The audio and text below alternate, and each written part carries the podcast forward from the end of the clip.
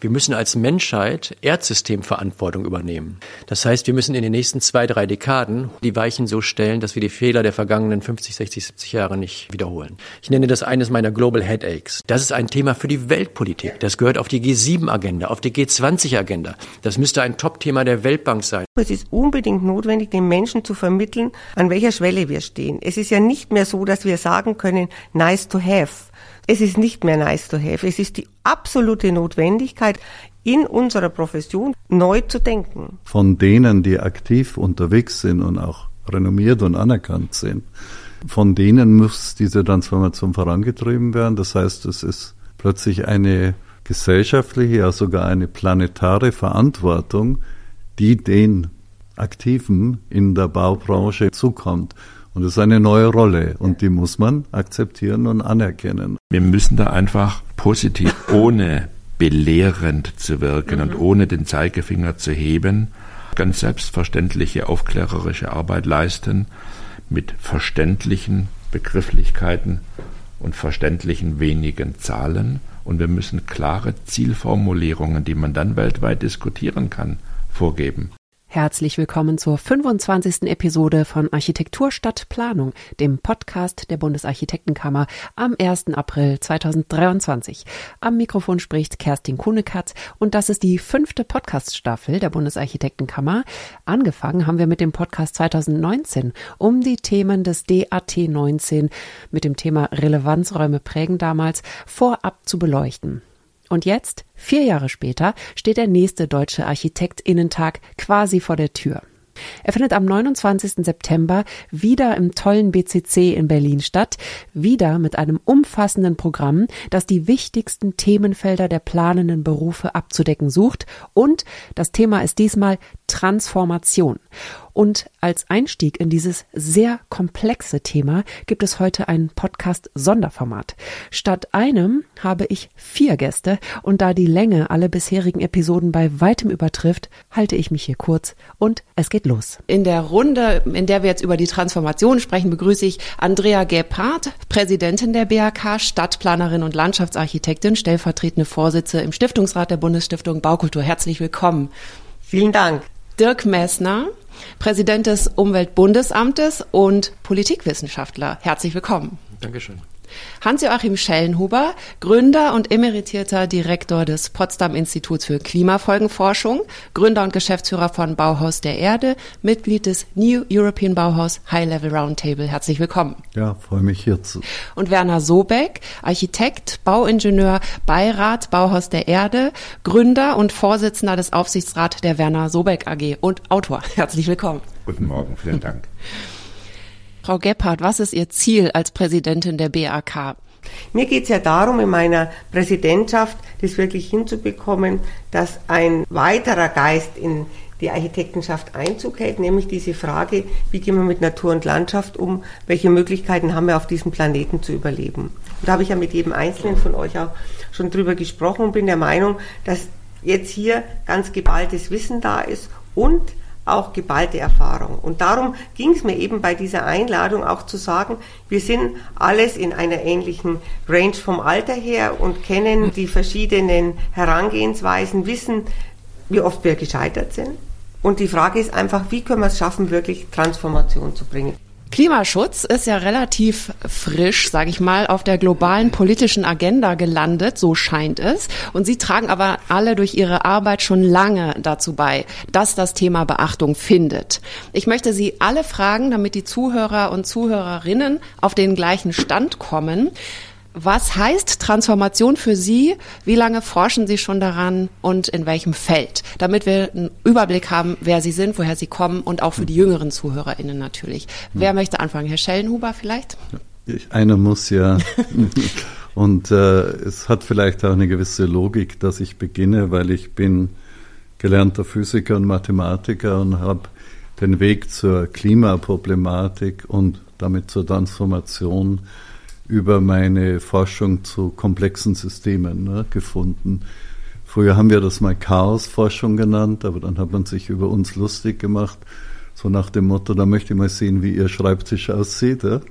bei einem Chaosforscher, also sehr unordentlich und inzwischen spricht man eben von der nichtlinearen Dynamik komplexer Systeme, aber damit ist das eben auch benannt. Die meisten Systeme, mit denen wir zu tun haben, also vom menschlichen Gehirn über das Wirtschaftswesen bis hin zum ganzen Universum, ist natürlich hochkomplex. Wir kennen die grundlegenden Gesetze, aber wie daraus dann Ganzheiten entstehen, also holistische Systeme, das ist äh, sehr schwer zu begreifen. Und, äh, aber wir haben in den letzten Jahren große, große Fortschritte gemacht. Und ich bin selbst dann zum Klimasystem gekommen, und ich komme gleich zur Transformation, über, wir haben einfach Beispiele gesucht, wo unsere Komplexitätstheorie, unsere Computersimulationen wirklich äh, neue Ergebnisse generieren können. Da sind wir dann aufs Klimasystem gestoßen, das im Augenblick gerade durch menschlichen Einfluss aus den Fugen gerät. Das muss man so sagen. Und das kann ich dann natürlich auch noch weiter äh, illustrieren. Aber vielleicht zum Begriff der Transformation. Warum reden alle über die Transformation und nicht mehr über die Revolution sozusagen? Das sind Dirk und ich ein bisschen schuld auch, weil wir haben mal ein Gutachten für die Bundesregierung gemacht, 2011, die große Transformation wiederum aufgreifen Diskurse, die früher begonnen haben. Aber ich will Ihnen ein einfaches Beispiel geben, was der Unterschied ist zwischen Revolution und Transformation. Revolution bedeutet im Wesentlichen, dass das Unterste zu Oberst gekehrt wird und das Oberste zu Unterst. In der Gesellschaft heißt es, ja, die Elite wird ersetzt durch andere, die nach oben streben und irgendwann ist die neue Oberschicht dann wieder genauso verknöchert und korrupt äh, und unflexibel wie die frühere und dann geht alles von vorne los. Transformation ist eine Veränderung im Wesen, im Charakter eines Systems. Also Beispiel, Raupe zum Schmetterling. Die Revolution bei der Raupe wäre, dass Sie die Raupe einfach auf den Kopf stellen. Sie drehen sie um, dass die Beine nach oben schauen oder was auch immer, nicht, und der Rücken nach unten. Da haben sie nicht viel geschafft, aber was ist eine Transformation? Ne? Das ist, dass die Raupe sich in ihrem Charakter in allen Teilen ihres Körpers verändert und schließlich der Schmetterling daraus entsteht.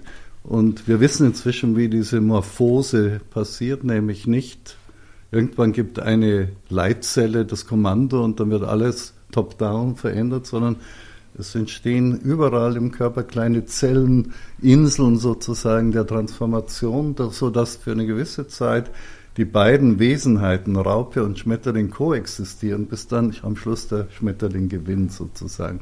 Und das gab ja ein wunderbares Bild für unsere Herausforderung der gesellschaftlichen Transformation, die in der Regel nicht oktroyiert werden kann, ja, von irgendeinem Zentrum aus, nicht von der chinesischen Partei, kommunistischen Partei oder vom Bundeskanzleramt, sondern wo in der ganzen Gesellschaft Zellen, Cluster entstehen müssen der neuen Wesenheit sozusagen, nicht? Und äh, damit wären wir mittendrin in der Frage, was Transformation ist. Und beim Klimasystem, letzter Satz dazu, ist diese Transformation absolut überfällig. Wir sind immer noch eine plumpe, schmutzige, fossile Raupe und wir sollten zum nachhaltigen Schmetterling uns entwickeln. Also wir sind noch nicht mal in dem Stadium Koexistenz, Raupenschmetterling. Äh, Soweit sind wir nicht, aber wir haben kleine Klumpen von Zellen sozusagen, die schon schmetterlingsartig sind, aber die können noch nicht das ganze Wesen bestimmen. Herr Messner, was ist Transformation für Sie? Ja. Ich komme aus der Forschung zu globalen Entwicklungsfragen. Also mich hat interessiert, weshalb der globale Süden zurückhängt in, in der Weltwirtschaft. Gerechtigkeitsfragen am Ende des Tages, wie man Weltwirtschaft so organisiert und umorganisiert, dass da Wohlfahrt für möglichst viele Menschen dabei rauskommt. Das war mein erster Impuls. Und vor dem Hintergrund würde ich sagen, bin ich Kooperationsforscher. Ich habe mich viel mit Kooperationsfragen in Gesellschaften beschäftigt und Kooperationsfragen im internationalen System, Global Governance, Globalisierung. Mit dem Hintergrund bin ich dann 2004 im Wissenschaftlichen Beirat Globale Umweltveränderungen gelandet, also gar nicht mit Umweltexpertise. Ich kam überhaupt nicht mit Umweltexpertise und. Erdsystemforschung oder Klimaforschung und bin dann auf äh, Lichtjohn gestoßen und Stefan Rahmsdorf und andere und wir haben dann angefangen, sozialwissenschaftliche Transformationsprozesse und äh, Klimasystemveränderungen zusammenzudenken und zu entwickeln, wie man über Transformation in Richtung Nachhaltigkeit in unseren Wirtschaften und Gesellschaften nachdenken kann. Also ich bin seit 2004 in diesem Feld unterwegs. Übergeordnet würde ich sagen, Das, was wir ja versuchen zu entwickeln, ist eine Vorstellung, wie, wie wir in den Grenzen des Erdsystems, in den Grenzen, in lokalen und globalen Grenzen des Erdsystems, wirtschaftliche Entwicklung und, John, da würde ich an dich direkt anknüpfen, auch Freiheit zu organisieren in der Lage sind. Weil wir wollen kein Zwangssystem mhm. System zur Transformation entwickeln, das ist uns oft vorgeworfen worden, sondern wir wollen wirtschaftliche und soziale Entwicklung und Freiheit und Demokratie in den Grenzen des Erdsystems äh, mhm. vorausdenken. Mhm. Und wenn ich da drauf schaue, darüber haben wir uns schon mal intensiv unterhalten, dann ist das natürlich eine technologische Herausforderung, das ist eine finanzielle Herausforderung, das ist eine institutionelle Herausforderung.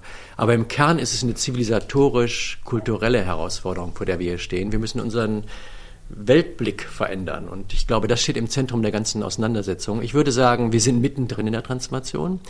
Wir haben 2010, John, du hast das eben erwähnt, eine Studie geschrieben, die große Transformation zur Nachhaltigkeit. Da haben wir versucht, das einmal durchzudeklinieren, was wir an Entwicklungspfaden bräuchten, damit wir uns dem dem Nachhaltigkeitspfad annähern. Und ich würde sagen, eine Menge von dem, was wir damals aufgeschrieben haben, was für viel Rumoren gesorgt hat, mhm. das hat ja viel Zustimmung gefunden bei manchen, aber auch viel Widerspruch bei anderen, das steht heute im European Green Deal. Ja. Also ich glaube, wir haben da schon Marken gesetzt und Richtungen angedeutet, die auch aufgegriffen worden mhm. sind. Es geht alles viel zu langsam, das wissen wir ja. Aber meine Perspektive auf die Transformation ist, jetzt sind wir mittendrin. Ja, wie geht's weiter mit Herrn Sobeck? Was ist Ihre Ansicht? Sind wir mittendrin? Was sagen Sie zur Transformation?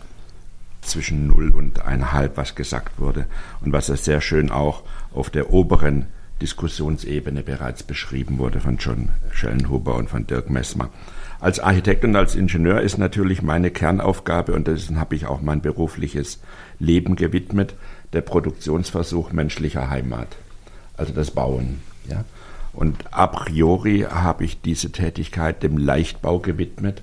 Zunächst mal das gewichtsminimale Bauen, was natürlich die höchste Stufe der wissenschaftlichen Etüde ist, weil wenn man kein Gramm an Material mehr weglassen kann, dann muss man haargenau wissen, was man tut.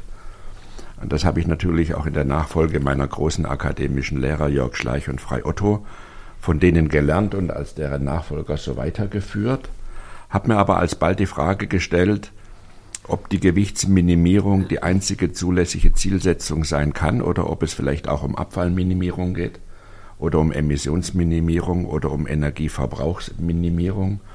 Und mit diesen Punkten habe ich mich dann Anfang der 80er Jahre bereits beschäftigt und festgestellt, dass im Bauschaffen in Toto diesbezüglich weder eine Diskussion noch irgendwelches Wissen vorhanden ist.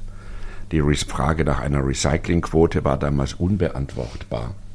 Und dann habe ich mich geboren in den armen Teilen des reichen Schwabens, also erzogen mit einem kompletten, wie soll man sagen, Einverständnis in die Natur, begonnen mit diesen Fragen zu beschäftigen. Und das mache ich jetzt seit 30 bis 40 Jahren und ich denke, wir haben dort von unseren Forschungseinheiten in Stuttgart aus wichtige Impulse setzen können, insbesondere auch basislegende Impulse, aufklärerische Arbeit im Sinne von, haben wir jetzt ein Energieproblem oder haben wir ein Emissionsproblem oder haben wir vielleicht nur ein Energieversorgungsproblem, was etwas vollkommen anderes ist oder aufklärerische Arbeit im Klären von Zahlen. Also die gesamte Welt zitiert die falsche Zahl, wenn es um die Emissionen des Bauwesens geht. Ja? Das sind also Übersetzungsverwechslungen und, und, und. Aber wenn ich das alles zusammenfasse, wo wir heute stehen, ist, dass wir fordern, dass die auch durch die Aufklärung herbeigeführte Trennung zwischen dem Menschen und seiner Umwelt also eine Auftrennung in ein Subjekt dem Menschen und etwas Objektartigem der Umwelt, dass wir das überwinden. Der mhm. Mensch ist nicht etwas anderes als seine Umwelt, die er als Objekt behandelt, sondern er ist ein Teil davon. Er ist ein Einwohner. Und als alter Lateiner habe ich dann die 17. These veröffentlicht, die heißt Natura mensura est. Das heißt, es ist nicht ein Gott das Maß aller Dinge, es ist auch nicht der Mensch, das Maß aller Dinge oder wie wir in unserer heutigen Zeit sagen, Ego, mensura sum, ich bin das Maß aller Dinge. Nein, es ist die Natur. Und wir müssen im Bauschaffen wie in unserem gesamtgesellschaftlichen Handeln einmünden in Verhaltensweisen, die den Erhalt der Natur als Funktionalität auch zum obersten Ziel setzen. Wenn wir das nicht schaffen, dann brauchen wir auch gar nicht weitermachen. Und Sie sagen, wir stehen zwischen 0 und 1. Also und Sie sind nicht da, und ein halb. Ein Viertel. Ja. Wir sind auf dem Weg, aber auch eher Richtung da sind eher so ein paar Schmetterlingszellen erst entwickelt. Ja, es ist ein gesamtgesellschaftliches Informationsproblem oder eine Aufgabe. Hm. Und wenn ich mit äh, Menschen da draußen, sagt man ja immer so, rede, die nicht mit hm. unserer Profession verbunden sind, dann stelle ich eine unglaubliche Wissensdurst fest. Und wenn man Wissen vermittelt, und zwar so, dass man es versteht, eine unendliche Dankbarkeit, die dann häufig in dem Satz mündet, Herr Sobek, jetzt haben wir es endlich verstanden obwohl es einfache Dinge sind, wie die Frage, warum reden wir von 1,5 und nicht von 2,7. Also was ist der Hintergrund für dieses Ziel? Ja, vielen Dank erstmal. Jetzt würde ich auch von Andrea Geffald gerne wissen, was verstehen Sie unter Transformation und wo stehen wir? Ja, ich verstehe unter Transformation eben ähnlich wie meine Vorredner eine neue Sichtweise auf unsere Umgebung, auf unsere Umwelt als Landschaftsarchitektin und Stadtplanerin, aber ganz stark in der Ökologie der Landschaftsarchitektur verhaftet, sah ich von Anfang an in meiner Tätigkeit immer die Notwendigkeit, zuerst zu schauen, was ist hier eigentlich da, bevor ich planen kann. Wie kann man so einen Ort entwickeln? Und bisher war es ja so, dass eben ganz klar ist, es ist eine Vorgabe, dass etwas gebaut werden muss und man soll dann irgendwie in irgendeiner Art und Weise das anpassen. Ich denke, die Transformation muss so ausschauen, dass ich zuerst schaue, was ist da und was kann ich mir dort leisten. Was kann ich mir als Gesellschaft in einem bestimmten Landstrich, auf einem bestimmten Ort leisten und wie kann ich das alles zusammenbringen in die Landesplanung, in der ich mir anschaue, wie sind die Wechselwirkungen. Und da waren wir schon mal sehr viel weiter. Wir waren in den 70er Jahren in der Landesplanung sehr viel weiter und hatten uns viel mehr damit auseinandergesetzt, wie schauen diese Systeme zusammen aus. Das war unbequem. Diese Landesplanung ist wieder zurückgefahren worden und sie ist jetzt eigentlich auf einem Stand, wo man sagen kann, wir brauchen Entwicklungshilfe. Wir brauchen unbedingt diese Transformation im Denken, indem wir eben nicht mehr linear bei, gerade in der Planung, in der ich mich äh, auskenne, ähm, die Dinge hintereinander schalten, sondern miteinander verquicken. Und Sie haben gefragt, auf welchem Pfad der Transformation wir sind da bin ich manchmal ganz euphorisch an manchen Tagen, wenn ich sehe, dass wir Dinge weiterbringen, dass plötzlich wirklich gefragt wird, was ist hier eigentlich vorhanden, kann man das machen? Aber wenn dann eine Anfrage kommt von einer großen Firma zu fragen, einen Bebauungsplan zu machen und sie könnten doch das Grün machen oder die Landesplanung dazu entwickeln, dass das möglich ist und gar nicht zu fragen, ist dieser Ort überhaupt geeignet, dann sehe ich wieder, wir sind bei Null. Hm. Also das schwankt unendlich stark. Und dieses Bewusstsein, von dem ihr auch gerade gesprochen habt, ist unbedingt notwendig. Und ich denke auch, es ist unbedingt notwendig, den Menschen zu vermitteln, an welchem, an welcher Schwelle wir stehen. Es ist ja nicht mehr so, dass wir sagen können, nice to have. Sondern es ist ja wirklich so, und gestern kamen die Bilder aus Venedig rüber, die vielleicht doch die Menschen berühren, kein Wasser in den mhm. Kanälen. Mhm. Ähm, es ist nicht mehr nice to have. Es ist die absolute Notwendigkeit aus meiner Sicht, in unserer Profession, für die ich im Augenblick ja da sprechen darf, ähm, neu zu denken. Also diese Transformation wirklich hinzubekommen, keine Revolution, da bin ich voll bei dir, John, sondern wirklich diese Transformation und es anzuerkennen, dass wir lange Zeit in eine Richtung gelaufen sind, die vielleicht oder die das verursacht hat, wie wir jetzt dastehen. Hm. Ich, vielleicht darf ich ja, direkt, weil es ja auch für mich total interessant, so in diesem Karree die verschiedenen Perspektiven zu erleben, ist halt vielleicht, wenn wir uns mehr oder weniger einig sind, ja, Transformation und nicht Revolution ja. ist angesagt und B, wir stehen irgendwo wahrscheinlich zwischen null und eineinhalb, vielleicht bei ein Viertel, je nachdem, äh, wie man aufgestanden ist, wie ja. optimistisch man in den Tag blickt. Das geht mir genauso, Andrea diesen Fall. Aber warum sind wir nicht weiter, wo wir ja eigentlich wissen, dass wir im Augenblick gerade die Welt vor die Wand fahren in jeder Hinsicht. Und bei meinem Bild, äh, wenn ich noch ein bisschen weiteres benutzen darf von Raupe und Schmetterling, die Transformation hin zu einer neuen Wesenheit ist natürlich immer auch mit einerseits durch einen Leidensdruck oder eben einen inneren Druck, einen metabolischen Druck, wie auch immer, wird sie befördert, aber sie wird eben auch durch den Geburtsschmerz der neuen Wesenheit gewissermaßen dann auch verzögert, weil es ist eben so, dass die Transformation hin zu einer nachhaltigen Gesellschaft, dass die enorme extra Energien kostet, wahrscheinlich mhm. schmerzhafte Prozesse, politische Prozesse, Diskurse, in denen man manchmal verliert und manchmal gewinnt. Also ich würde den Begriff Geburtsschmerz wirklich nennen. Und das bedeutet, dass wir im Augenblick relativ bequem immer noch in einem Suboptimum sitzen, also in einer Kuhle. Wir haben das auch mal diskutiert, äh, vor letztes Jahr mal. Wir sitzen relativ bequem in einem Zustand, der kurzfristig optimal aussieht. Ja? Und ich versuche immer wieder zurückzurollen. Inflation ist 8%, okay, wir müssen auf 2% runterkommen. Äh, es gibt gar kein Stahl und Holz, also muss ich die Lieferketten sozusagen nachjustieren und so weiter, um in den Zustand zurückzukehren, der lokal, also soweit ich schaue, der beste zu sein scheint. Aber hinter einem Hügel der Anstrengung ist ein viel besserer Zustand, wo wir zum Beispiel, wie Werner das sagt, die Natur wieder zum Maß aller mhm. Dinge machen können oder wo wir in Koexistenz mit der Natur sein können, uns wieder verflechten mit der Natur. Aber dorthin zu gelangen bedeutet, dass ich erst über einen Hügel manchmal ist es sogar ein sehr steiler Hang sozusagen, klettern muss, äh, Dinge verändern muss. Und diesen, Geschmer diesen Schmerz, den scheuen wir. Oder dieser Schmerz bedeutet auch kurzfristigen Verlust von Gewinn zum Beispiel, ja, Auseinandersetzungen, Reibungen, Streit. Und deswegen versucht man sich wieder bequem in die alte Nische zurückzurollen in diesem Fall. Ja. Also Begriff äh, wenn wir von Transformation reden, ist es eine Veränderung im Charakter des gesamten Systems, ja, in allen Zellen genauso wie auf der großen Skala. Aber der Weg dorthin ist mit einem Schmerz verbunden und wir müssen jetzt einfach ins Auge sehen der Situation, dass dieser Schmerz unvermeidlich ist. Wir müssen eine nachhaltige Gesellschaft gebären und das wird viele sozusagen abschrecken erstmal, aber ich sehe keine Alternative mehr dazu. Die Mehrheit hat sich früher lustig gemacht über die Vorreiter. Also schon vor 30 Jahren gab es ja Konzepte zu erneuerbaren mhm. Energien, die still lagen. Und jetzt ist das Thema scheinbar plötzlich da. Also Sie sprechen auch von unangenehm, ja, aber es geht ja jetzt sozusagen los.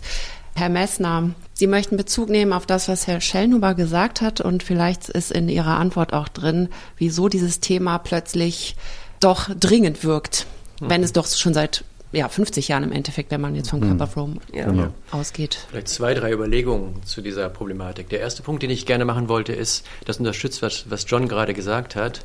Keynes hat das mal auf den Begriff gebracht, diese Pfadabhängigkeitsproblematik. Mhm. Ne? To develop new concepts and ideas is easy, to forget the old ones is challenging. Mhm. Und das ist das, was du mit dem Geburtsschmerz, glaube ich, umschrieben mhm. hast, John. Und es gibt immer diese Kräfte der Behaarung, weil das, was hinter dem Hügel liegt, äh, ist schwerer zu imaginieren als das, was man hat. Ne?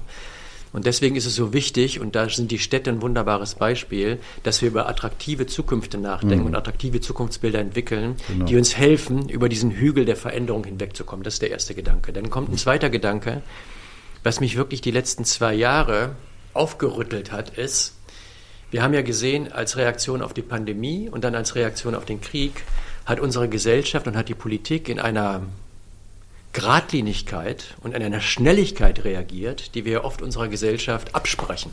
Wir haben während der Pandemie Teile der Wirtschaft runtergefahren. Hätte vor der Pandemie jemand gesagt, wir schließen größere Teile der deutschen Wirtschaft, dann hätte man uns alle wahrscheinlich für verrückt erklärt. Wir haben das gemacht, weil die Pandemie wurde als existenzielle Krise wahrgenommen.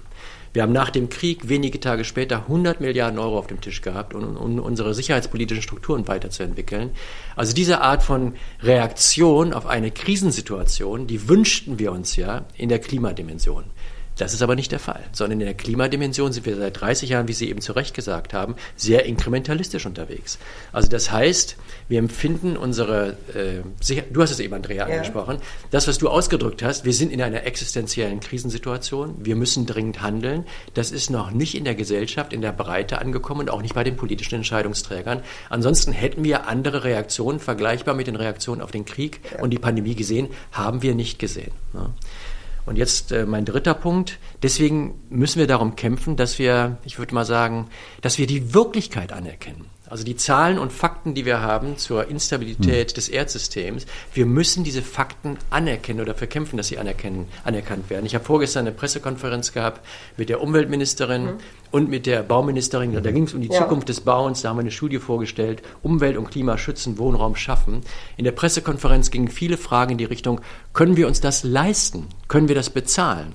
Das ist ja im Grunde genommen die Wirklichkeit nicht anerkennen. Wir finden immer gute Gründe, um die Transformation zur Nachhaltigkeit aufzuschieben. Erst waren es die islamistischen Kriege, dann war es die Finanzmarktkrise, dann war es die Flüchtlingskrise, dann war es die Pandemie, jetzt ist es der Krieg. Wir haben immer gute Argumente, wieder das Tempo der, der, der Transformation herunterzufahren, mhm. Wirklichkeit anerkennen. Das haben wir noch nicht ganz geschafft. Mhm. Ist denn Transformation einfach nur teuer und beängstigend Nein, dann? Ist, ich meine, da haben wir so viele gute Nachrichten. Sie haben eben ja zu Recht die erneuerbaren Energien angesprochen. Ne? Bei den erneuerbaren Energien sind ja die Kostenstrukturen viel günstiger, als wir das vor 10, 15 Jahren schon in unseren eigenen Studien runtergeschrieben ja. haben. Also wir waren eigentlich zu konservativ. Wenn wir Innovationen in Gang setzen in Richtung von Nachhaltigkeit, dann bringen wir da auch die Preise runter. Also insofern, aber, aber ich muss eine Anfangsinvestition ja, machen. Ja? Das ja, ist ja der Sinn Tat. des Unternehmertums, dass man erstmal in die roten Zahlen geht. Man muss erstmal investieren. Ich muss Vermögen sozusagen einsetzen oder Fähigkeiten, Kapazität, um dann den Gewinn sozusagen zu generieren. Aber diese Gesellschaft ist zum Teil so träge geworden, dass sie selbst die Investition scheut. Hm. Werner, du hast das doch in vielen deiner Arbeiten gezeigt. Ja. Ne? Wie die Zirkularität äh, im, im Baubereich, bei den Gebäuden, wie da neue Innovationspotenziale, wenn man den Blickwinkel verändert, erschlossen werden können. Das Noch ist, ist ja Zirkularität eine absolute Nische, wenn man sich die Zahlen anguckt. Ne? Ja. Das Baugewerbe ist für 50 Prozent der Materialströme ja, 50, zuständig. 50 bis 60 und Mindestens. für den mineralischen ja. 80. 80. Und mhm. wenn wir auf die Emissionsseite schauen, haben wir ähnliche Größenordnungen dann. Ja. Also wir müssen den Blickwinkel verändern, um Innovationen loszutreten. Mhm. Und gute Beispiele, wie du sie auch in deinen Büchern skizziert hast, die helfen, dass man diese Perspektivverschiebung überhaupt möglich macht. Ne? Das ist wichtig. Und wir sitzen schon noch ein bisschen in diesem Hochtal, ne? in hm. diesem Suboptimum. So ja. hinter den Bergen könnte man sagen. Genau. Und wir müssen uns schon klar machen, und das fehlt noch ein bisschen, und das ist auch ein bisschen ein Vorwurf meinerseits an Wissenschaft und Medien. Und die Politik ist ja letztlich nur ein Spiegelbild dessen, was dort gesagt wird. Das Verständnis über die globalen Zusammenhänge. Also wir sind stolz, dass wir jetzt in der derzeitigen Gaskrise die Gasversorgung trotzdem hinbekommen haben und nicht frieren müssen. Hm? Bemerkenswert ist ja der Bewusstseinswandel in der Bevölkerung, die vor einem Jahr noch gesagt hat, Atomkraft nie und nimmer und jetzt gesagt hat, her mit den Atomkraftwerken. Ne? Also nur aus lauter Angst, dass man vielleicht im kalten Schlafzimmer mal übernachten müsste. Mhm. Aber was ich mit dem globalen Momentum meine, ist, die Bundesregierung hat auf der ganzen Welt Gas zusammengekauft zu jedem Preis, weil wir es uns leisten können in unserem Hochtal. Die in den anderen Tälern, beispielsweise in Pakistan, in Bangladesch, in Südafrika, mussten die Gaskraftwerke abstellen, hm. weil sie sich das Gas nicht mehr leisten konnten, dessen Preis wir hochgetrieben haben. Das heißt, die hatten Unterbrechungen der Stromversorgung, hm. mittel- und langfristige Unterbrechungen. Und jetzt könnte man natürlich sagen, was interessiert mich Pakistan, das ist weit weg. Aber wenn wir vorhin über Lieferketten gesprochen haben, ihr habt das ja beide schon angesprochen, Dirk und John, dann müssen wir doch gewahr sein, dass die vielen Menschen, die in diesen Ländern leben, unter Umständen auch mal auf die Idee kommen, eine Lieferkette zu unterbrechen. Und dann bricht hier alles zusammen. Und die Idee, dass dort immer geliefert wird, weil man sie vielleicht militärisch im Griff hat oder politisch im Griff oder wie auch immer, erachte ich, ich habe 70 Prozent meiner Gebäude außerhalb von Deutschlands gebaut, das war ein wesentliches Lebensglück, weil ich dann viele Einblicke von anderen Menschen mit einem Blick auf Europa gewinnen konnte. Das erachte ich als naiv, zu glauben, dass die anderen immer das tun, was wir uns gerade so vorstellen. Hm. Und damit einher geht schon auch, wenn wir den globalen Blick haben, eine Veränderung unserer Wertvorstellungen. Und das ist auch so eine Art Geburtsschmerz oder mhm. Transitionsschmerz, mhm. weil sich einzugestehen, dass das, wofür man jetzt 30, 50, ein ganzes Leben lang Jahre kämpfte, vielleicht die falschen Ziele waren. Mhm. Ja, die Größe muss man ja intellektuell und moralisch erstmal haben, zu sagen, ich bin dem falschen Ziel gefolgt. Und das haben viele Leute eben auch nicht. Das sind dann gesamtgesellschaftliche Verdrängungsmechanismen, In Süddeutschland finden Sie die bei der Wahl des Automotors. Ja. Man will das einfach nicht wahrhaben, weil man wurde groß, man wurde berühmt, man wurde reich damit. Und das soll jetzt alles falsch gewesen sein. Das kann doch nicht wahr sein. Ja. Und im Bauen ist es schon ein bisschen ähnlich so. Also warum sollen wir jetzt unsere bisherigen Haltungen bei der Gestaltung der Umwelt so umdrehen? Das, was der Herr Sobeck und der Herr Schellenhuber und der Herr Messner sagen, ist ja vielleicht alles völlig übertrieben und außerdem kostet es mehr. Ich fand das sehr spannend. Wir müssen auch unsere Wertvorstellungen, unsere Zielvorstellungen verändern. Und das bedeutet ja nicht, dass alles vorher falsch und unmoralisch war. Jede Zeit hat ihre notwendige Moral und Zielvorstellung. Nicht? Natürlich war es nach dem Krieg notwendig, schnell zu bauen, vielleicht auch schmutzig zu bauen, nicht über Säkularität nachzudenken und so weiter. Und die industrielle Revolution hat uns ja weit gebracht. Wir würden heute keine Impfstoffe, Messenger-RNA Impfstoffe gegen äh, Covid-19 produzieren können, wenn wir nicht durch eine mehrere Raketenstufen sozusagen in einen höheren Orbit der Zivilisation befördert worden wären, nicht? Aber diese Zeit ist jetzt vorbei. Jetzt müssen wir neue Wertvorstellungen äh, entwickeln und dann muss man sich gar nicht schämen, dass man mal der fossilen Maximierung sozusagen ja, von Produktionsprozessen angehängt hat. Da sind großartige Dinge geschehen. Das soll überhaupt nicht jetzt verächtlich gemacht werden. Aber man muss auch erkennen, wann man nicht mehr weiter in dieselbe Richtung gehen darf. Es gibt dieses wunderbare chinesische Sprichwort, das sagt, wenn man immer in dieselbe Richtung unterwegs ist, kommt man unweigerlich auch dort an, wo man hinstrebt. Ja? Und das ist im Augenblick die Zerstörung des Erdsystems. Ja, und es geht ja auch darum, würde ich sagen, dass man überlegt, wie können wir das denn verändern? Wenn man, wenn man wirklich zur Prämisse macht, wie ihr alle drei ja schon mal dargestellt habt, dass die Natur so ein ein, ein ganz wichtiger Player ist oder der wichtigste, dass es eigentlich darum geht zu sagen, Nachhaltigkeit ist diese ökologische Frage ganz vorne mit anzusiedeln. Mhm. Dann bedeutet es natürlich, wenn ich diesen Regler in diese Richtung stelle, dass ich ganz viele andere Sachen ganz anders angehe. Und es geht natürlich auch um das Bauen. Und da geht es natürlich darum, sich jetzt wirklich hinzusetzen und zu sagen, welchen Komfort, wir haben ja auch schon drüber gesprochen, welchen Komfort wollen wir denn? Ist es wirklich schlechter, weniger zu haben oder können damit eine ganz große andere Freiheiten entstehen? Also ich glaube, diese Frage müssen wir uns stellen und wie schauen unsere Städte der Zukunft aus? Ja, manche sagen resigniert, was wir hier in Deutschland machen, ist ein Tropfen auf den heißen Stein. Deutschland produziert drei Prozent CO2 weltweit betrachtet. Wir sind ein kleiner Fleck. So, jetzt ist ja die Frage, wenn Afrika und Asien erst richtig loslegen mit ihren Infrastrukturen, ihren Städten, wachsender Wohlstand, was sie ja verdient haben und wollen, ich habe gelesen, bis 2050 soll der Betonverbrauch sich um bis zu 40 Prozent weltweit steigern. Also es ist die mindestens. maximale, mindestens, also ich dachte, es ist die maximal angenommene Zahl. Nee, nee. Welche Rolle spielt denn Deutschland da? Was kann man denn da äh, tun, Herr Sobeck? Das ist mir zu einfach zu sagen, äh, Deutschland spielt eine geringe Rolle, also müssen wir uns nicht anstrengen, weil dann ist der Spitzenreiter ja Monte Carlo oder Liechtenstein. Also wenn Sie Liechtenstein mit China vergleichen, dann sind die Chinesen natürlich immer die bösen Buben und Mädchen. Deshalb bin ich nicht nur auf eine weltweite Betrachtungsweise übergegangen, sondern auf eine per capita, hm. pro Kopf. Mhm. Jetzt muss man sagen, wofür steht der einzelne Erdenbürger? Den Nationenbegriff, das lassen wir jetzt mal ganz außen vor, der wird sich auch verändern. Wofür steht der einzelne Erdenbürger? Und da ist es eben so, dass man in Zentraleuropa sagen kann, wenn wir auf die Emissionen abzielen, ungefähr 9 Tonnen per capita und Jahr, in den Vereinigten Staaten 18, in China 6, in Afrika 0,5. Hm. Das heißt, das atmosphärische Schädigungspotenzial eines US-amerikanischen Babys ist das 36-fache desjenigen eines afrikanischen Babys. Eigentlich dürften wir nicht sagen, wir sind die erste Welt und Afrika ist die dritte. Das hat man jetzt unter dem Titel der politischen Korrektheit umgewandelt in globaler Norden, globaler Süden. Das ist genauso unzutreffend wie viele andere Begriffe. Eigentlich müssten wir sagen, diese afrikanischen Länder müssen auf dem Podium ganz oben stehen, weil ihre Verhaltensweisen sind minimal emissiv, sind minimal abfallerzeugend, sind minimal ressourcenverbrauchend.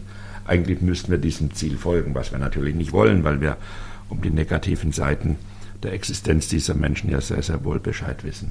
Also müssen wir doch fragen, wenn wir auf die Materialien referenzieren, nicht das Material A oder das Material B ist gut und nicht das Land A oder B ist gut, sondern wie viel benutzt der Einzelne und was bedeutet das auswirkungsmäßig. Und das hat zunächst mal nichts mit der Tonnage dessen zu tun, was er benutzt. Also wenn ich genug Sand habe, kann ich mir ja auch ein Schloss aus Sand bauen, warum denn nicht? Die Frage ist die Auswirkung. Also ist das ein Ressourcenverbrauch, der irreparabel ist? Ist damit ein Abfallaufkommen verbunden, das schädlich ist für die Umwelt? Ist damit ein Emissionsaufkommen verbunden? Und das kleinste aller Probleme ist das Energieproblem, weil Energie haben wir in Hülle und Fülle, wir müssen sie nur richtig nutzen. Herr Messner, wie kann internationale Kooperation überhaupt gelingen unter diesen Vorzeichen? Ich glaube, zu der Verantwortung von lokalen Akteuren, Werner, hast du schon vieles jetzt gesagt. Ich würde die globale Perspektive gerne für einen Moment einnehmen, weil der Sektor, bei dem wir hier jetzt sprechen, die Städte, die Gebäude und die deren Entwicklung, die haben ja eine Schlüsselfunktion zur Lösung des Klimaproblems mhm. oder sie können ein Treiber der Zerstörung des Erdsystems werden. Ne? Und das Bild, das wir ja vor Augen haben müssen, ist, John, wir haben ja eine Studie dazu gemacht, 2015, 2016, zum Habitat-Gipfel in Ecuador damals, mhm. Als wir uns die globale Urbanisierung angeschaut haben. Wir werden eine Verdopplung der urbanen Infrastrukturen zwischen heute und 2050, 2060 sehen, eine Verdopplung. Also nachdem wir 250.000 Jahre menschlicher Existenz eine urbane Infrastruktur aufgebaut haben, mit der wir heute ja. arbeiten, werden wir das komplett verdoppeln. Und jetzt, Werner, kommen ja die Zahlen, die du eben angedeutet mhm. hast. Ne? bis zu 70 Prozent der Emissionen und der Ressourcenflüsse und damit der Druck auf die Ökosysteme ist genau. mit den Städten und den Gebäuden direkt verbunden. Ja. Das heißt, wir müssen in den nächsten zwei, drei Dekaden, hoher Zeitdruck, ne, müssen wir die Weichen so stellen, dass wir die Fehler der vergangenen 50, 60, 70 Jahre nicht äh, wiederholen. Das ist wirklich für mich ein, ich nenne das eines meiner Global Headaches. Ne, wenn ich auf die Klimaproblematik schaue, wo brennt es wirklich? Wo müssen wir die roten Fahnen hochziehen, dass hier Aktivität notwendig ist, dann sind wir in diesem Sektor auf der globalen Ebene wirklich in einem Bereich, wo wir schnell umfassend handeln müssen. Ja. Und das findet ja im Augenblick noch nicht statt.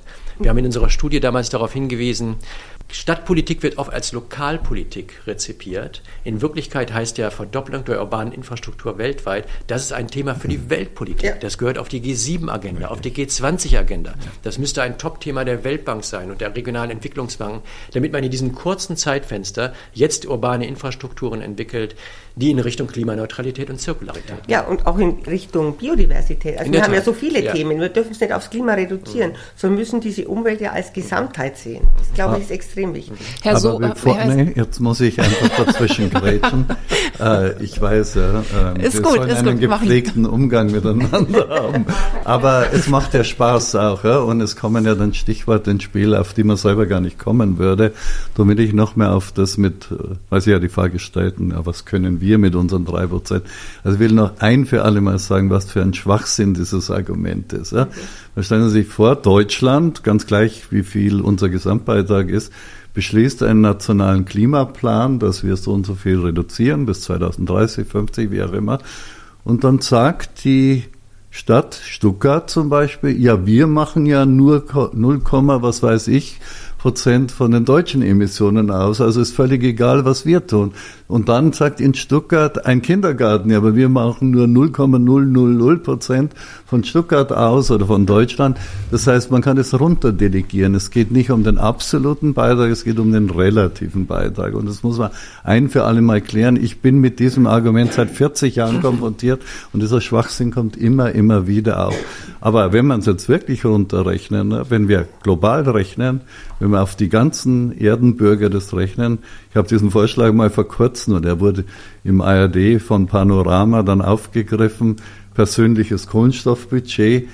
Da kann man jetzt streiten drüber, ob das umsetzbar ist oder nicht, aber was bleibt bis 2050 hat jeder Erdenbürger pro Jahr ungefähr drei Tonnen CO2-Emissionsverfügbarkeit. Das muss man sich mal vorstellen.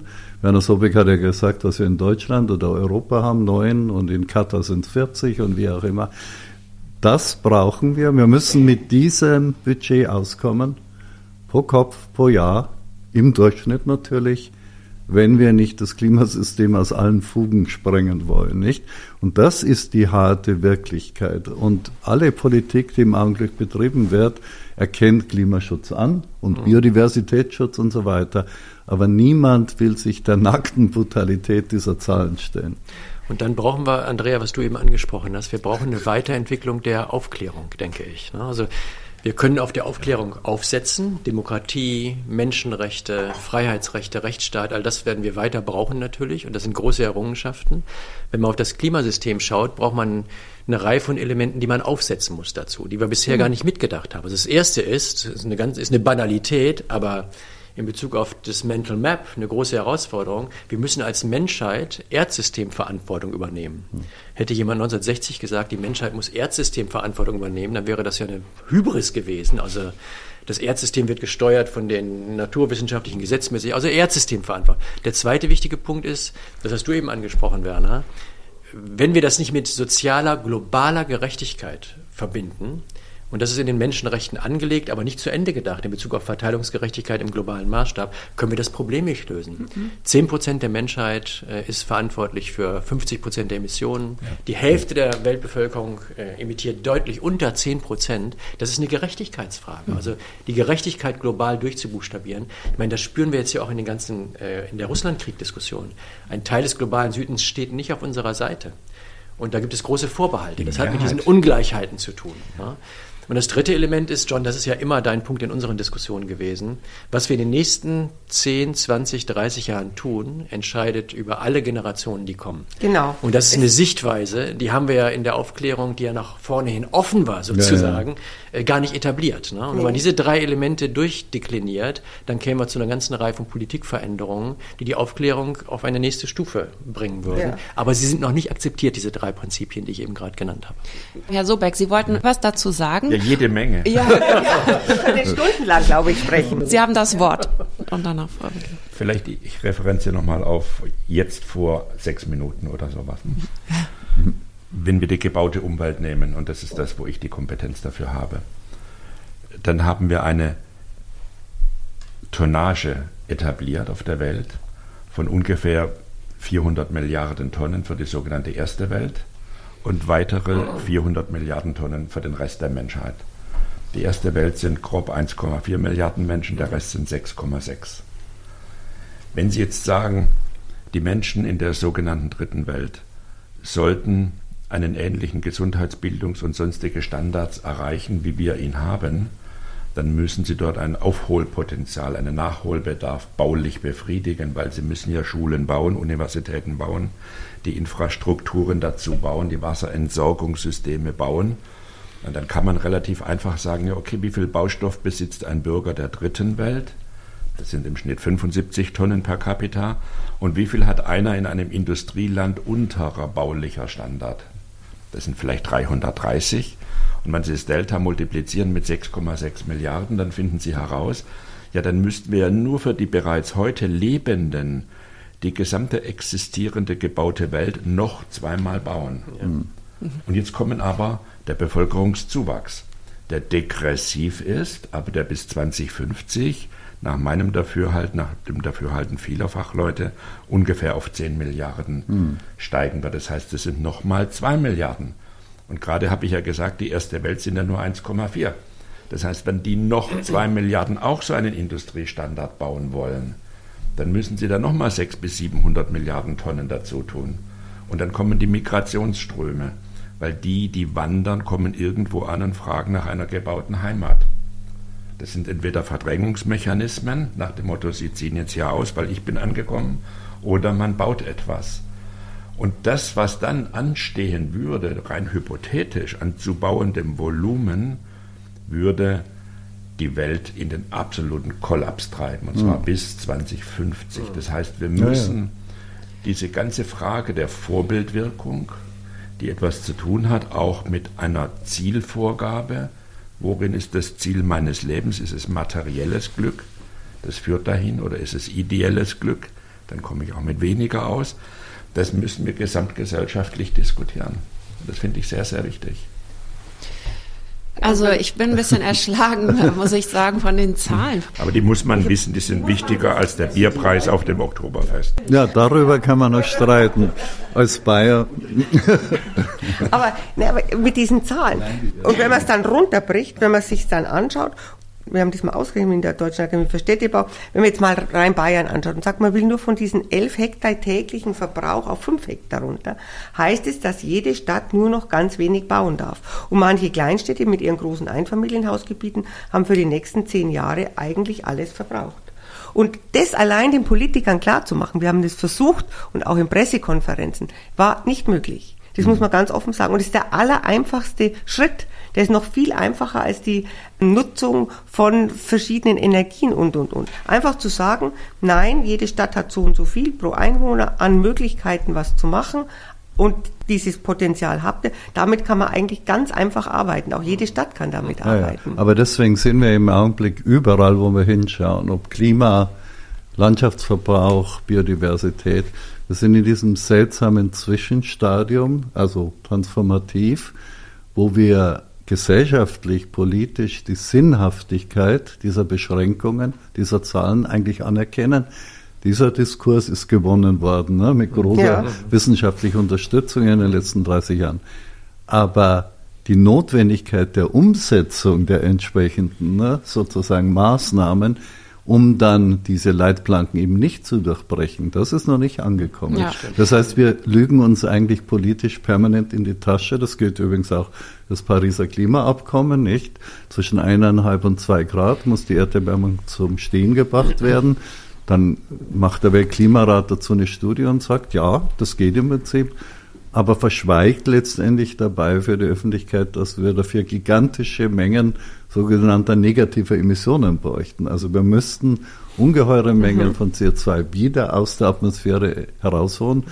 Mhm. eine Tonne CO2 im Durchschnitt würde 1000 Dollar kosten. Also wer soll das bezahlen?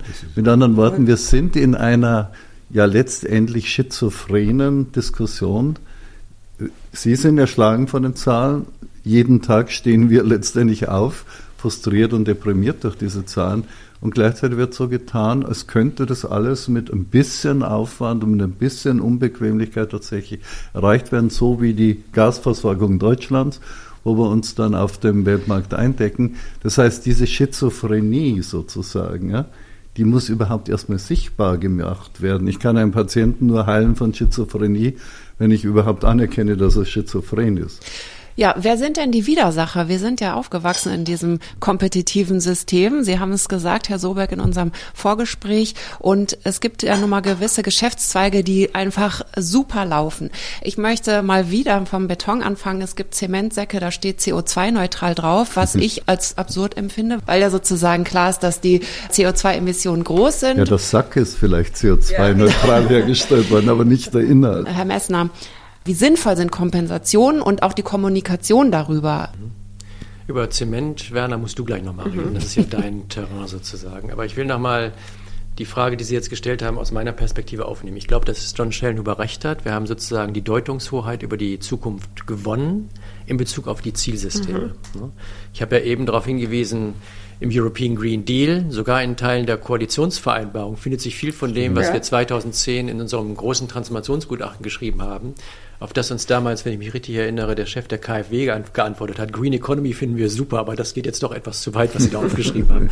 Aber das ist jetzt sozusagen, das ist Teil des Zielsystems der Europäischen mhm. Union. Also Deutungshoheit über die Zukunft gewonnen. Und jetzt kommt der nächste Schritt. Äh, jetzt müssen wir wirklich umsetzen. Der ganze Diskurs muss sich verändern, weil wir haben lange um die Ziele gekämpft. Jetzt müssen wir die Umsetzung konkretisieren.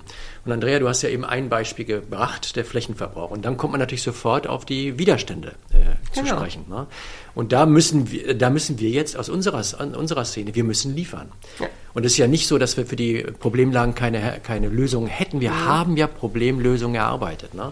Wir haben es vorgestern in Bezug auf den Flächenverbrauch auch noch auch wieder diskutiert. Ja. Die Antwort im deutschen Kontext ist ja Bestand. Ne? Bestand. Und wenn wir dann zeigen können, dass wir im Bestand durch Aufstockung zwei Millionen Wohnungen produzieren könnten und durch Umnutzung und flexiblere Muster des, des Bauens nochmal zweieinhalb Millionen Wohnungen produzieren können, ohne zusätzlichen Flächenverbrauch, dann haben wir da Lösungen. Da gibt es Widerstände, mhm. ne? weil die alten Muster sind einfach noch da. Aber ja. wir haben Lösungen, die wir laut kommunizieren müssen. Und jetzt würde ich noch einen dritten Gedanken anfügen, weil mir eben die, der Begriff Werner, den du benutzt hast, so gut gefallen hat.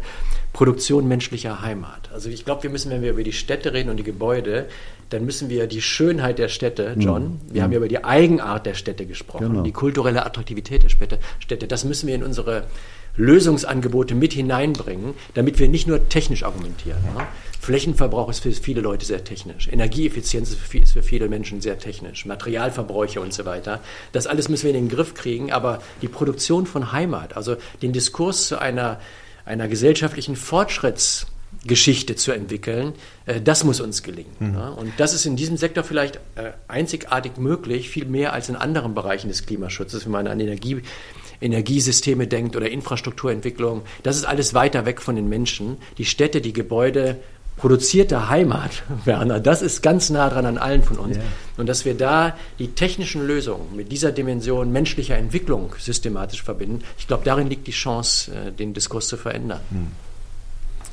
Der Begriff des Produktionsversuchs menschlicher Heimat kommt von dem Philosophen Ernst Bloch, der mich in meinen Jugendjahren ah, ja. zutiefst okay. beeindruckt hat. Das Prinzip Hoffnung, Band 2. Mhm. Dann kann man das nachlesen. So ist okay. es. Heimat gibt es. Ja.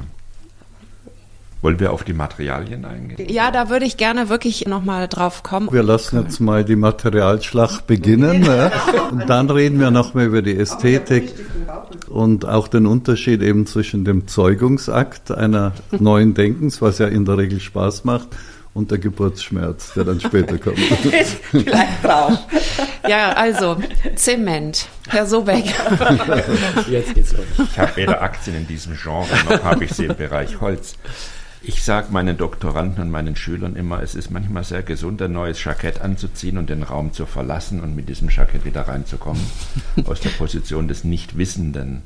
Oder vielleicht auch mit einem Raumschiff anzukommen, über der Erde anzuhalten und nach unten zu schauen, um zu verstehen, warum machen diese Lebewesen eigentlich was sie da machen. Ne? Als Kinder haben wir immer Ameisenhaufen beobachtet und haben es nicht verstanden. Ein extraterrestrischer Raumfahrer würde wahrscheinlich auch nicht verstehen, was wir tun. Und natürlich darf man nicht sagen, weil es ist zwar Usus, aber es ist eigentlich dumm. Das eine ist gut und das andere ist böse, also Achse des Bösen und böse Materialien und gute Materialien, sondern wir müssen sagen, wenn ich ein Material herstelle und verbrauche, dann hat das einen Einfluss beispielsweise durch seine Emissionen auf den Gasverteilung in der Atmosphäre. Und was ist die Auswirkung? Wir sagen natürlich, okay, wir haben eine Temperaturerhöhung, aber das ist im Grunde genommen nur eine Auswirkung ersten Grades. Die Auswirkungen zweiten Grades heißen dann, infolge dieser Temperaturerhöhung haben wir eine Verschiebung von Trockengebieten, Stichwort Po, Stichwort mhm. Venedig und so. Dritten Grades haben wir einen Einbruch der Ernteerträge, in dem zufolge kriegen die Leute Hunger, in dem zufolge fangen die Leute an zu migrieren. Also es hat ja ganze Kaskaden, die wir damit anstoßen. Genau, und wenn ja. wir jetzt aber sagen Zement, ja, was ist denn schlecht am Zement oder was ist gut, dann müssen wir doch sagen, wir reden jetzt von Emissionen. Ja. Gut. Also wo entstehen Emissionen? 50 Prozent der Emissionen bei der Zementherstellung entstehen aufgrund von chemischen Prozessen im Brennofen. Ja. Die anderen 50 Prozent kommen durch die Bereitstellung der Energie, um diese Wärme von 1450 Grad zu erzeugen. Ein dritter von der Allgemeinheit nicht diskutierter Punkt sind die transportbedingten mhm. Emissionen, weil man muss ja die Steine irgendwie dahin kriegen zum Zementwerk und man muss diese Zementsäcke oder Container oder Silos auch wieder woanders hinfahren. Das ist übrigens nicht unerheblich. Ne? Es macht wesentlich mehr Sinn, im Rheintal ein Haus aus Beton zu bauen als aus Lehm, weil den Lehm muss ich über mehr als 100 Kilometer mit schweren ja. LKWs heranfahren. Und so weiter. Ne, und so weiter. Der also, ist da. Wir sehen es genau, also ganz neutral. Wir sagen, wir haben drei Emissionskontingente. Die prozessbedingten, die chemischen Reaktionen, die kriegen wir nicht in den Griff. Punkt aus, fertig, weil die chemische Reaktion muss in dieser Form stattfinden. Hm. Aber diese CO2-Kontingente kann man relativ einfach absaugen, weil sie sind im Brennofen. Also Carbon Capture ist das Stichwort, was man natürlich tun muss. Das andere ist die Bereitstellung der Brennenergie. Wenn Sie sagen, das mache ich nicht mehr durch Verbrennen von Öl und Gas oder beispielsweise auch von Abfällen. Die Zementindustrie ist einer der größten Entsorger hochtoxischer Abfälle, Lacke, Farbenreste und ähnliches und ähnliches sondern ich mache das beispielsweise mit Solarenergie, dann hätte ich ja da kein Problem. Und dann muss man noch über die transportbedingten Emissionen sprechen. Das heißt, der Zement ist per se weder des Teufels noch ein Gotteswerk, sondern wir können ihn ganz einfach so betrachten, dass wir diese Kontingente haben und uns die Frage stellen müssen, was davon können wir reduzieren oder gänzlich vermeiden? Punkt. Dann kann ich ja dann jetzt reingrätschen wieder, oder? Zwei Argumente will ich zumindest äh, ins Spiel bringen. Zunächst einmal finde ich es natürlich sympathisch und sinnvoll, über das Endergebnis zu reden. Wie viele. Emissionen gehen dann wirklich in die Umwelt? Das ist natürlich die entscheidende Frage, die Gretchenfrage. Und man sollte zunächst einmal, wie heißt es so schön, materialoffen an eine Debatte herangehen. Am Schluss ist eben entscheidend, wie viel CO2 wirklich in die Atmosphäre entweicht. Aber zwei Anmerkungen dazu. Der Werner Sobeck hat jetzt so ganz kavaliersmäßig mit einem Nebensatz gesagt, na dann muss ich das eben absaugen. Ja? Damit hat er eine globale Infrastruktur sozusagen äh, imaginiert, also weltweit, um ich weiß nicht wie viele Milliarden Tonnen abzusaugen an CO2, sie zu transportieren über Pipelines unter der Nordsee in Kavernen zu speichern und, und, und. Und nach wie vor ist es so, dass das ungeheure Kosten erfordern würde. Und wie gesagt, eine globale Infrastruktur, die ich gleich noch draufsattle, um den Atmosphärenmüll sozusagen zu vermeiden. Und darüber muss man sich schon beugen und die Zahlen sich genau anschauen. Meiner Ansicht nach wird CCS in diesem großen Stil nie passieren. So. Und das zweite Argument ist das mit den, wenn wir schon über Holz reden oder Bambus, also ich stelle mir vor, wir hatten Du weißt das, Andrea, bei dieser großen Konferenz, die wir in Vatikan durchgeführt haben, da war Monika Danuhandaru auch da, die also sozusagen einer Bambusdorfbewegung in Indonesien sozusagen entsprechendes Feuer und Anleitung gibt. Und da ist eben die Vorstellung, ich lasse mein Baumaterial hinter meinem Haus wachsen für meine Kinder. Und dann brauche ich eigentlich nur eine Machete zum Beispiel und ein paar Nägel und Stricke und dann baue ich die neue Heimat sozusagen. Ja. Und nebenbei holt der Bambus dann auch noch CO2 aus der Atmosphäre, wenn er wächst. Ja. Das heißt, was das Alleinstellungsmerkmal aller photosynthetisch produzierten Materialien ist, nicht nur, dass, man, dass sie eben nachwachsen und wieder erneuert werden können, sondern sie leben von unserem Atmosphärenmüll. Sie schaffen wertvolle Rohstoffe, indem sie unseren Atmosphären Müll als Nährstoff nutzen. Ne? Und das kann natürlich Zement nicht, das kann Stahl nicht, das kann Aluminium nicht. Das heißt, es geht darum, komme ich unter Null, nicht nur werde ich klimaneutral, sondern werde ich sogar klimapositiv. Und darum wird meiner Ansicht nach in jeder künftigen Stadtentwicklung organisches, photosynthetisch produziertes Material vielleicht nicht die einzige Rolle spielen, aber eine wesentliche Rolle spielen. Ne? Ersetzen, wo es geht, vielleicht. Vielleicht geht es darum. Wichtige, ja. ja. Also ich bin jetzt nicht hier, um der Zementindustrie das Wort zu reden, sondern ich wollte ein aufklärerisches Momentum hineinbringen, dass wir sagen müssen, wir müssen die Prozesse anschauen und wir müssen schauen, was kommt wo heraus und welche Methoden haben wir, um das beispielsweise in den Griff zu bekommen. Ja? Mit Carbon Capture and Storage wissen wir ja beide, John, wie kritisch das zu sehen ist und wie kritisch teilweise die Endlagerungen sind. Da ist jetzt natürlich auch eine große Bewegung draußen, auch induziert durch die norwegische Regierung, norwegische ja, ja. Unternehmungen, dass das alles total sicher ist und dass das am Ende auch relativ preiswert sein würde. Ich weiß das nicht. Ja. Aber es ist eine, ein Besteck auf dem großen Tablett der Bestecke des Chirurgen wenn er in eine Operation hineingeht. Nur, wir haben ja keine Zeit mehr. Ne? Wir haben eben gesagt, wir brauchen in den nächsten, oder wir bekommen in den nächsten 30 Jahren eine Verdopplung der urbanen Infrastrukturen. Deswegen müssen wir vermutlich viele Dinge parallel tun, Richtig. mit einem bestimmten Zielsystem. Und beim Zielsystem wäre ich ganz bei John. Also das Zielsystem muss ja sein, dass es äh, uns möglichst weitgehend gelingt, nicht nur die Emissionen zu reduzieren, sondern vielleicht sogar senken zu schaffen mhm. ne, als Zielsystem. Ja, das wird uns natürlich in der ersten Phase nicht alles auf einmal gelingen, wenn wir, die, wenn wir die nächsten 20, 30 Jahre anschauen. In der ersten Phase müssen wir Zement dekarbonisieren und reduzieren. Wir müssen auf natürliche Stoffe stärker setzen und dafür natürlich nachhaltige Produktionssysteme schaffen, die wir auch noch nicht haben, müssen wir auch äh, zugeben. Wir werden drittens neue Materialien nutzen, äh, Carbonfasern zum Beispiel. Da kann Kohlenstoff ein Input sein in die Produktion ja. dieser neuen Materialien. Und drittens die Zirkularität. Definitiv. Das ja. ist vielleicht sogar der, der, der größte Hebel, weil wenn es uns gelänge, einen größeren Anteil der Baumaterialien, mit denen wir unterwegs sind, nicht neu zu produzieren, sondern zu generieren aus dem, was schon da ist, aus dem Bestand, Genau. ne? Und das- dann ist das ein Nur, Grund. Also nur diese dass vier in Dinge. Afrika der Zirkel noch gar nicht begonnen stimmt. hat. Ja, das ist der Die können nicht aus dem Ja. Bestand leben, Nee, die fangen gerade an. Ne? Genau. Eine, eine perfekte Also die- Kreislaufwirtschaft Ja. setzt einen Endzustand Genau, voraus, den ganz wir alle genau. noch nicht erreicht haben. Ganz genau. Auch in Deutschland nicht. Deswegen diese, muss man wahrscheinlich diese vier Hebel Ja, ja. allesam, allesamt bewegen. 100 Und das, und das wird in Entwicklungsländern anders aussehen, wo jetzt der Urbanisierungsschub stattfindet, als in den Ländern, in denen wir einen sag mal, ausgewachsenen Bestand haben, den wir jetzt umbauen müssen, Andrea. ne? Ja, darum geht es ja eigentlich, dass wir sagen, auch mit der Digitalisierung im Bauen, dass wir wissen, was wir verbaut haben, wo das ist, wo lagert es eigentlich, wo bekomme ich denn diese Fenster her, die es da gibt. Geht alles über Digitalisierung sehr viel besser, als wir das bisher machen. Und wir haben eigentlich dieses Urban Mining, denke ich, als ganz große Möglichkeit. Natürlich ist es genauso wichtig, mit nachwachsenden Rohstoffen zu arbeiten. Aber diese Klimasenken sind auch in der Stadtplanung enorm wichtig, nämlich zu überlegen, ein Baum, was der, was der bringt, 3600 äh, Kubikmeter, CO2 kann der speichern, das sind einfach riesige Mengen. Und die, dessen machen wir uns eigentlich noch gar nicht so bewusst. Also diese Frage, was ich am Anfang so aufgeworfen habe, nämlich zu sagen, wo arbeite ich eigentlich, was ist es denn, wo, ähm, äh, wie ist die natürliche Struktur von dieser Situation und was kann ich davon erhalten, müssen wir uns noch viel mehr Gedanken machen. Wenn dort Bäume sind, dann ist es ein Wahnsinn, die zu fällen, weil sie eben schon diese CO2 aus der Atmosphäre ziehen, weil sie eben Sauerstoff abgeben. Also ich glaube, dieses Umdenken und eine neue Ästhetik zu entwickeln in unseren Städten, das ist eine ganz große, große Herausforderung, aber da sind wir dann über dem Hügel drüber, weil es viel schöner wird.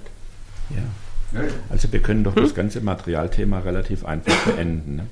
Wir haben gesagt, wir müssen die Materialien weniger emotional, sondern ganz rational besprechen und wir müssen sie hinsichtlich einer Reihe von Kriterien bewerten.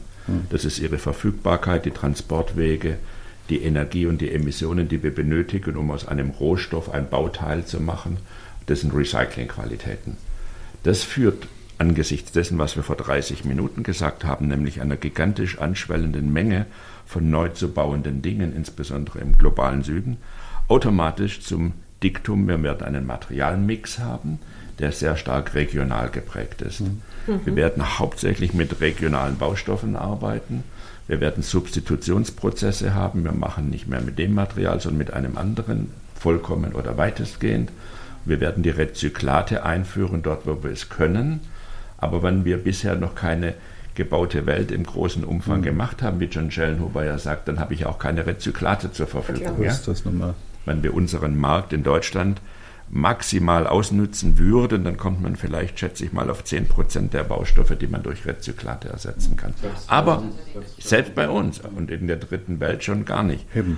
Aber so müssen wir herangehen. Offen und weniger emotional, sondern mit klaren Kriterien, wo kommt es drauf an.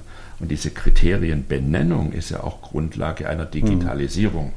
Weil wenn ich nicht weiß, was mich eigentlich interessiert, dann kann ich das Ganze auch nicht digitalisieren. Und vielleicht zur Zeitdimension, das ist jetzt der Satz, der nochmal ganz wichtig ist, weil wir haben keine Zeit, aber gleichzeitig wird dieser Prozess, bis er die ganze Welt Ja. erfasst hat, mindestens 100, wahrscheinlich 200 Jahre dauern. Das muss man sich vorstellen.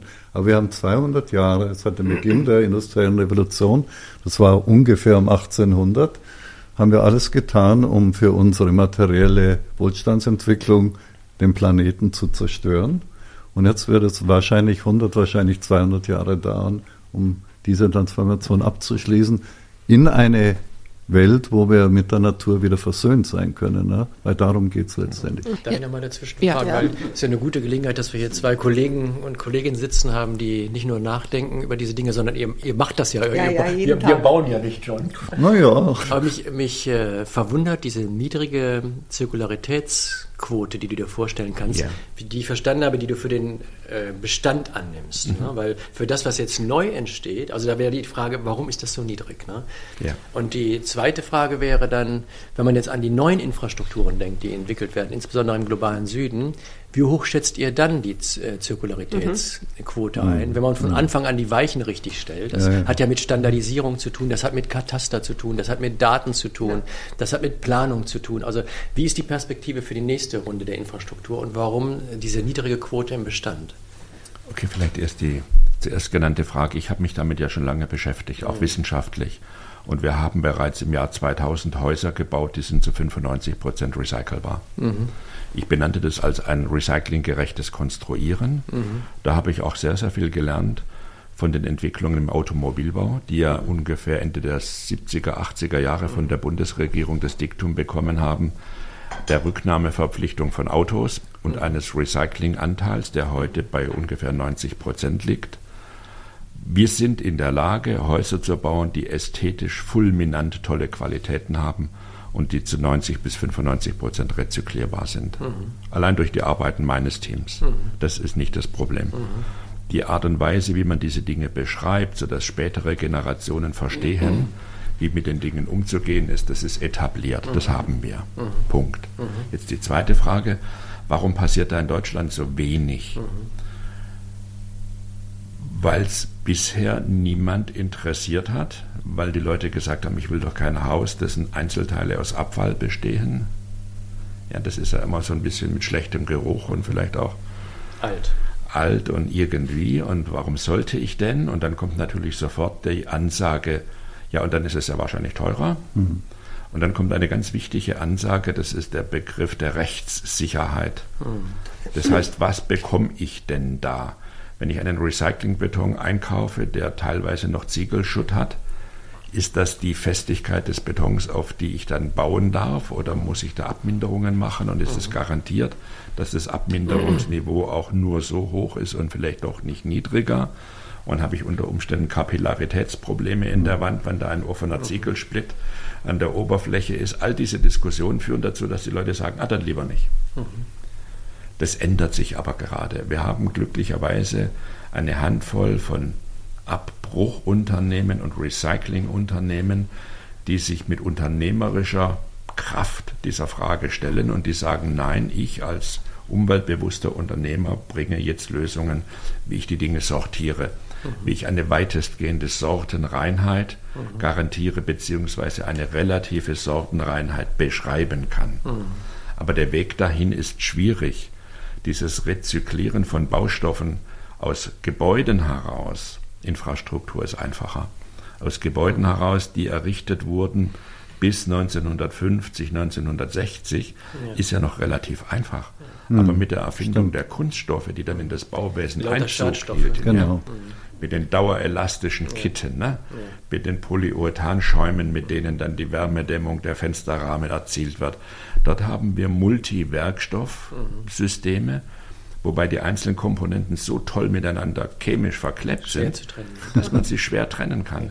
Das heißt, der eigentliche Krux ist der Schutt aus den Gebäuden, die nach 1960 ja. errichtet wurden. Ja, das heißt, wir bräuchten zwei Strategien. Wir bräuchten ja. eine Strategie, wie wir den alten Bestand, wenn er dann zum Abbruch kommt, auf eine Art und Weise entsorgen, die umweltverträg so umweltverträglich wie möglich ja, ist. Weil da siehst ja. du wenig Chancen für Rezykli Rezyklierung ja. aufgrund dieser, dieser Materialien, die miteinander verwoben sind. Genau. Und dann bräuchten wir in die Zukunft gerichtet ja im Prinzip eine Norm, die sagt, jedes neue Gebäude, auch im Bestand weiterentwickelt, muss zu 95 Prozent rezyklierbar Das fordere ich seit 30 Jahren. Ja, es ist ja auch unsere Idee zu sagen, jetzt auch von der Architektenschaft, zu sagen, wir wollen gern dieses Einfache bauen, also dieses Experiment, mhm. zu sagen, diesen Gebäudetyp E, wie er im Augenblick heißt, es ist kein Gebäudetyp, es ist ein Denktyp E eigentlich. Mhm. Nämlich, dass ich sage, wie kann ich es einfach machen? Was kann ich auch wiederverwenden von dem, was eigentlich da ist?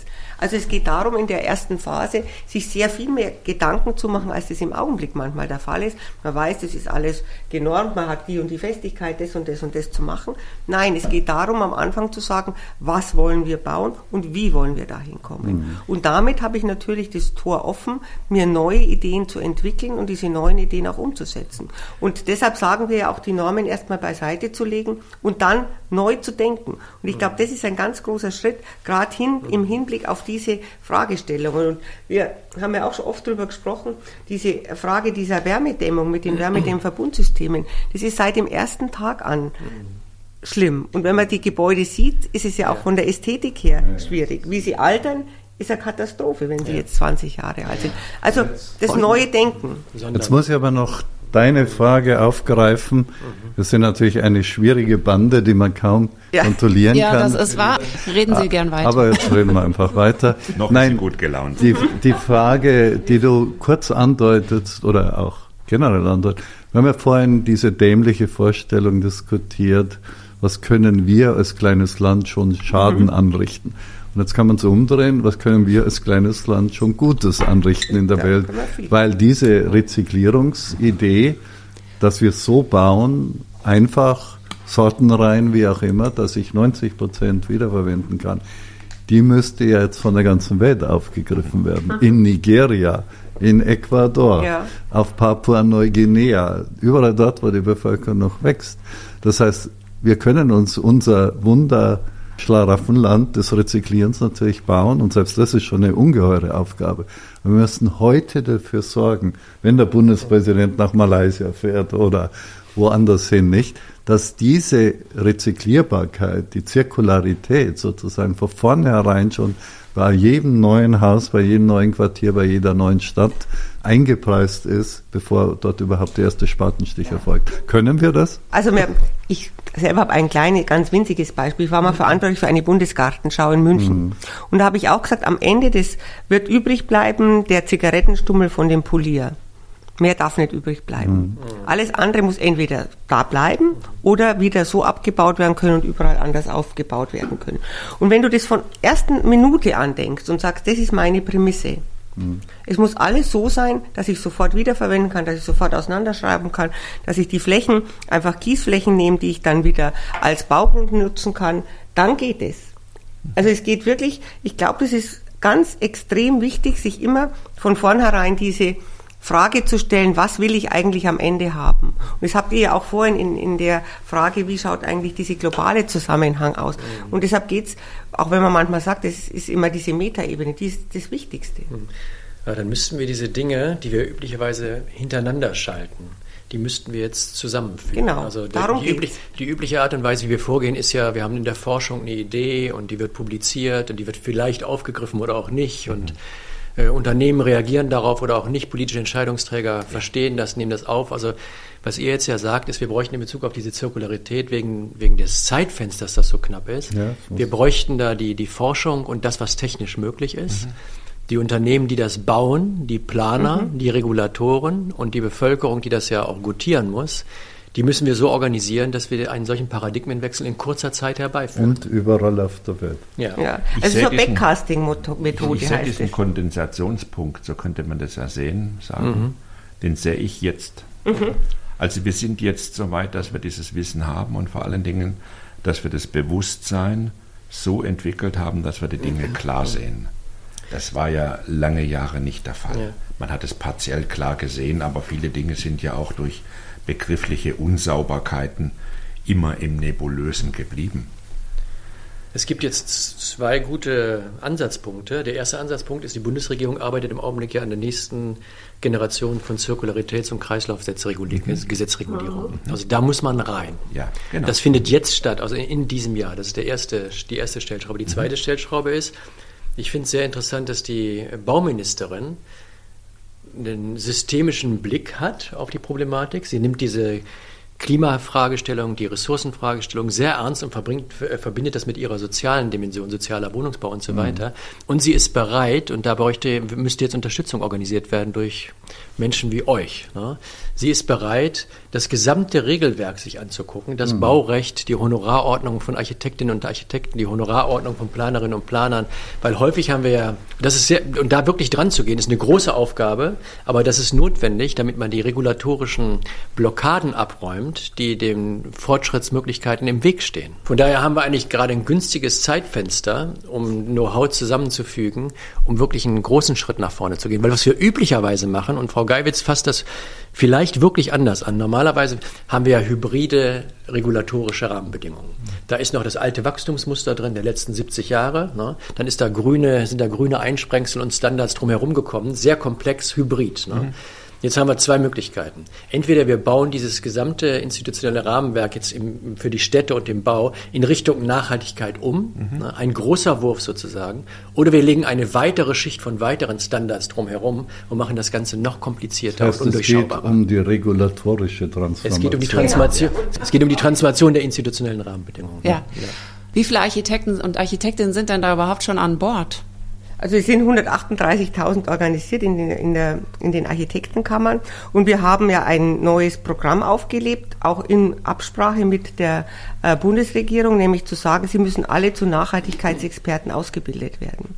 Wenn es uns nicht gelingt, die Architektinnen und Architekten dazu zu schulen und da weitere ähm, Schulungen aufzulegen und das läuft im Augenblick. Also alle Kammern sind dabei, eben dieses Curriculum aufzulegen, anzubieten und dann eben die Möglichkeit zu haben, dann als Nachhaltigkeitsexperte mit dabei zu sein. Das ist mal die eine Nummer, dass man sagt, wir müssen uns weiterbilden. Wir können jetzt sagen, wir haben Architektur studiert, Ingenieurwissenschaften, die Ingenieure sind genauso mit dabei mhm. oder Landschaftsarchitektur und ich weiß alles. Nein, es geht darum, diese Wissen wirklich zu verstetigen und dieses Wissen anzuhäufen. Dann ist der nächste Schritt, den wir im Augenblick machen, und wir haben auch die neue Honorarordnung mhm. reingegeben ins Ministerium, indem wir eben auch mit einer Art Backcasting-Methode arbeiten, dass wir eben sagen, wir nehmen das weg, wie es im Augenblick ist, und nehmen die Nachhaltigkeit als ganz wichtigen Faktor. Wenn ich mich mit der Nachhaltigkeit auseinandersetze, kriege ich andere Honorarsätze, als wenn ich das nicht mache. Also komme ich sofort in eine andere Struktur und wir haben bis zum 19. Äh, Mai die äh, Bauordnung fertig, die neue Musterbauordnung, in der eben diese ganzen Fragen mhm. mit drin sind. Und eben auch dieser Gebäudetyp E. Also ich glaube, das, was du gesagt hast, nämlich zu sagen, wir müssen da ganz schnell sein, das spüren wir.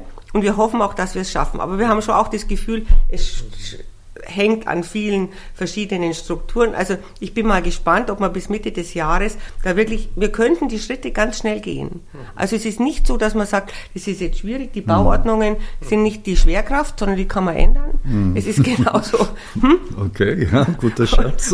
Und es ist genauso, der Gebäudetyp E ist einführbar. Die, der einzige, der uns noch ein bisschen Kummer macht es Herr Buschmann, der sich nicht rührt, weil wir brauchen ihn vom bürgerlichen mm. Gesetzbuch, mm. dass er uns eben erlaubt, dass wir beide nicht im Gefängnis sitzen, wenn wir sowas machen, sondern dass die Regeln der Technik nicht mehr die Grundlage mm. sind, sondern dass dieser Vertrag die Grundlage ist. Und was höchst interessant ist, ist die Versicherungswelt, dass die Versicherer begeistert sind von unseren Ideen. Das finde ich auch total toll, also da habe ich nicht damit gerechnet, um ehrlich zu sein, dass die sagen, uns geht nichts mehr auf die Nerven als diese dauernden kleinen Kriege, die da entstehen, weil irgendetwas nicht beachtet worden ist, obwohl kein Schaden entstanden ist. Mhm. Verstehst? Mhm. Das ist das Problem und ich glaube, da wenn wir da zusammenarbeiten und sagen, euer ganzes Wissen, das Wissen kommt jetzt wirklich zusammen und wir gehen in die Regulatorik und schauen uns die mhm. genau an. Mhm. Und das nächste ist ja jetzt das, Bundes das Baugesetzbuch, was ja, ja kommt. Ja, ja, genau. Und da müssen wir uns auch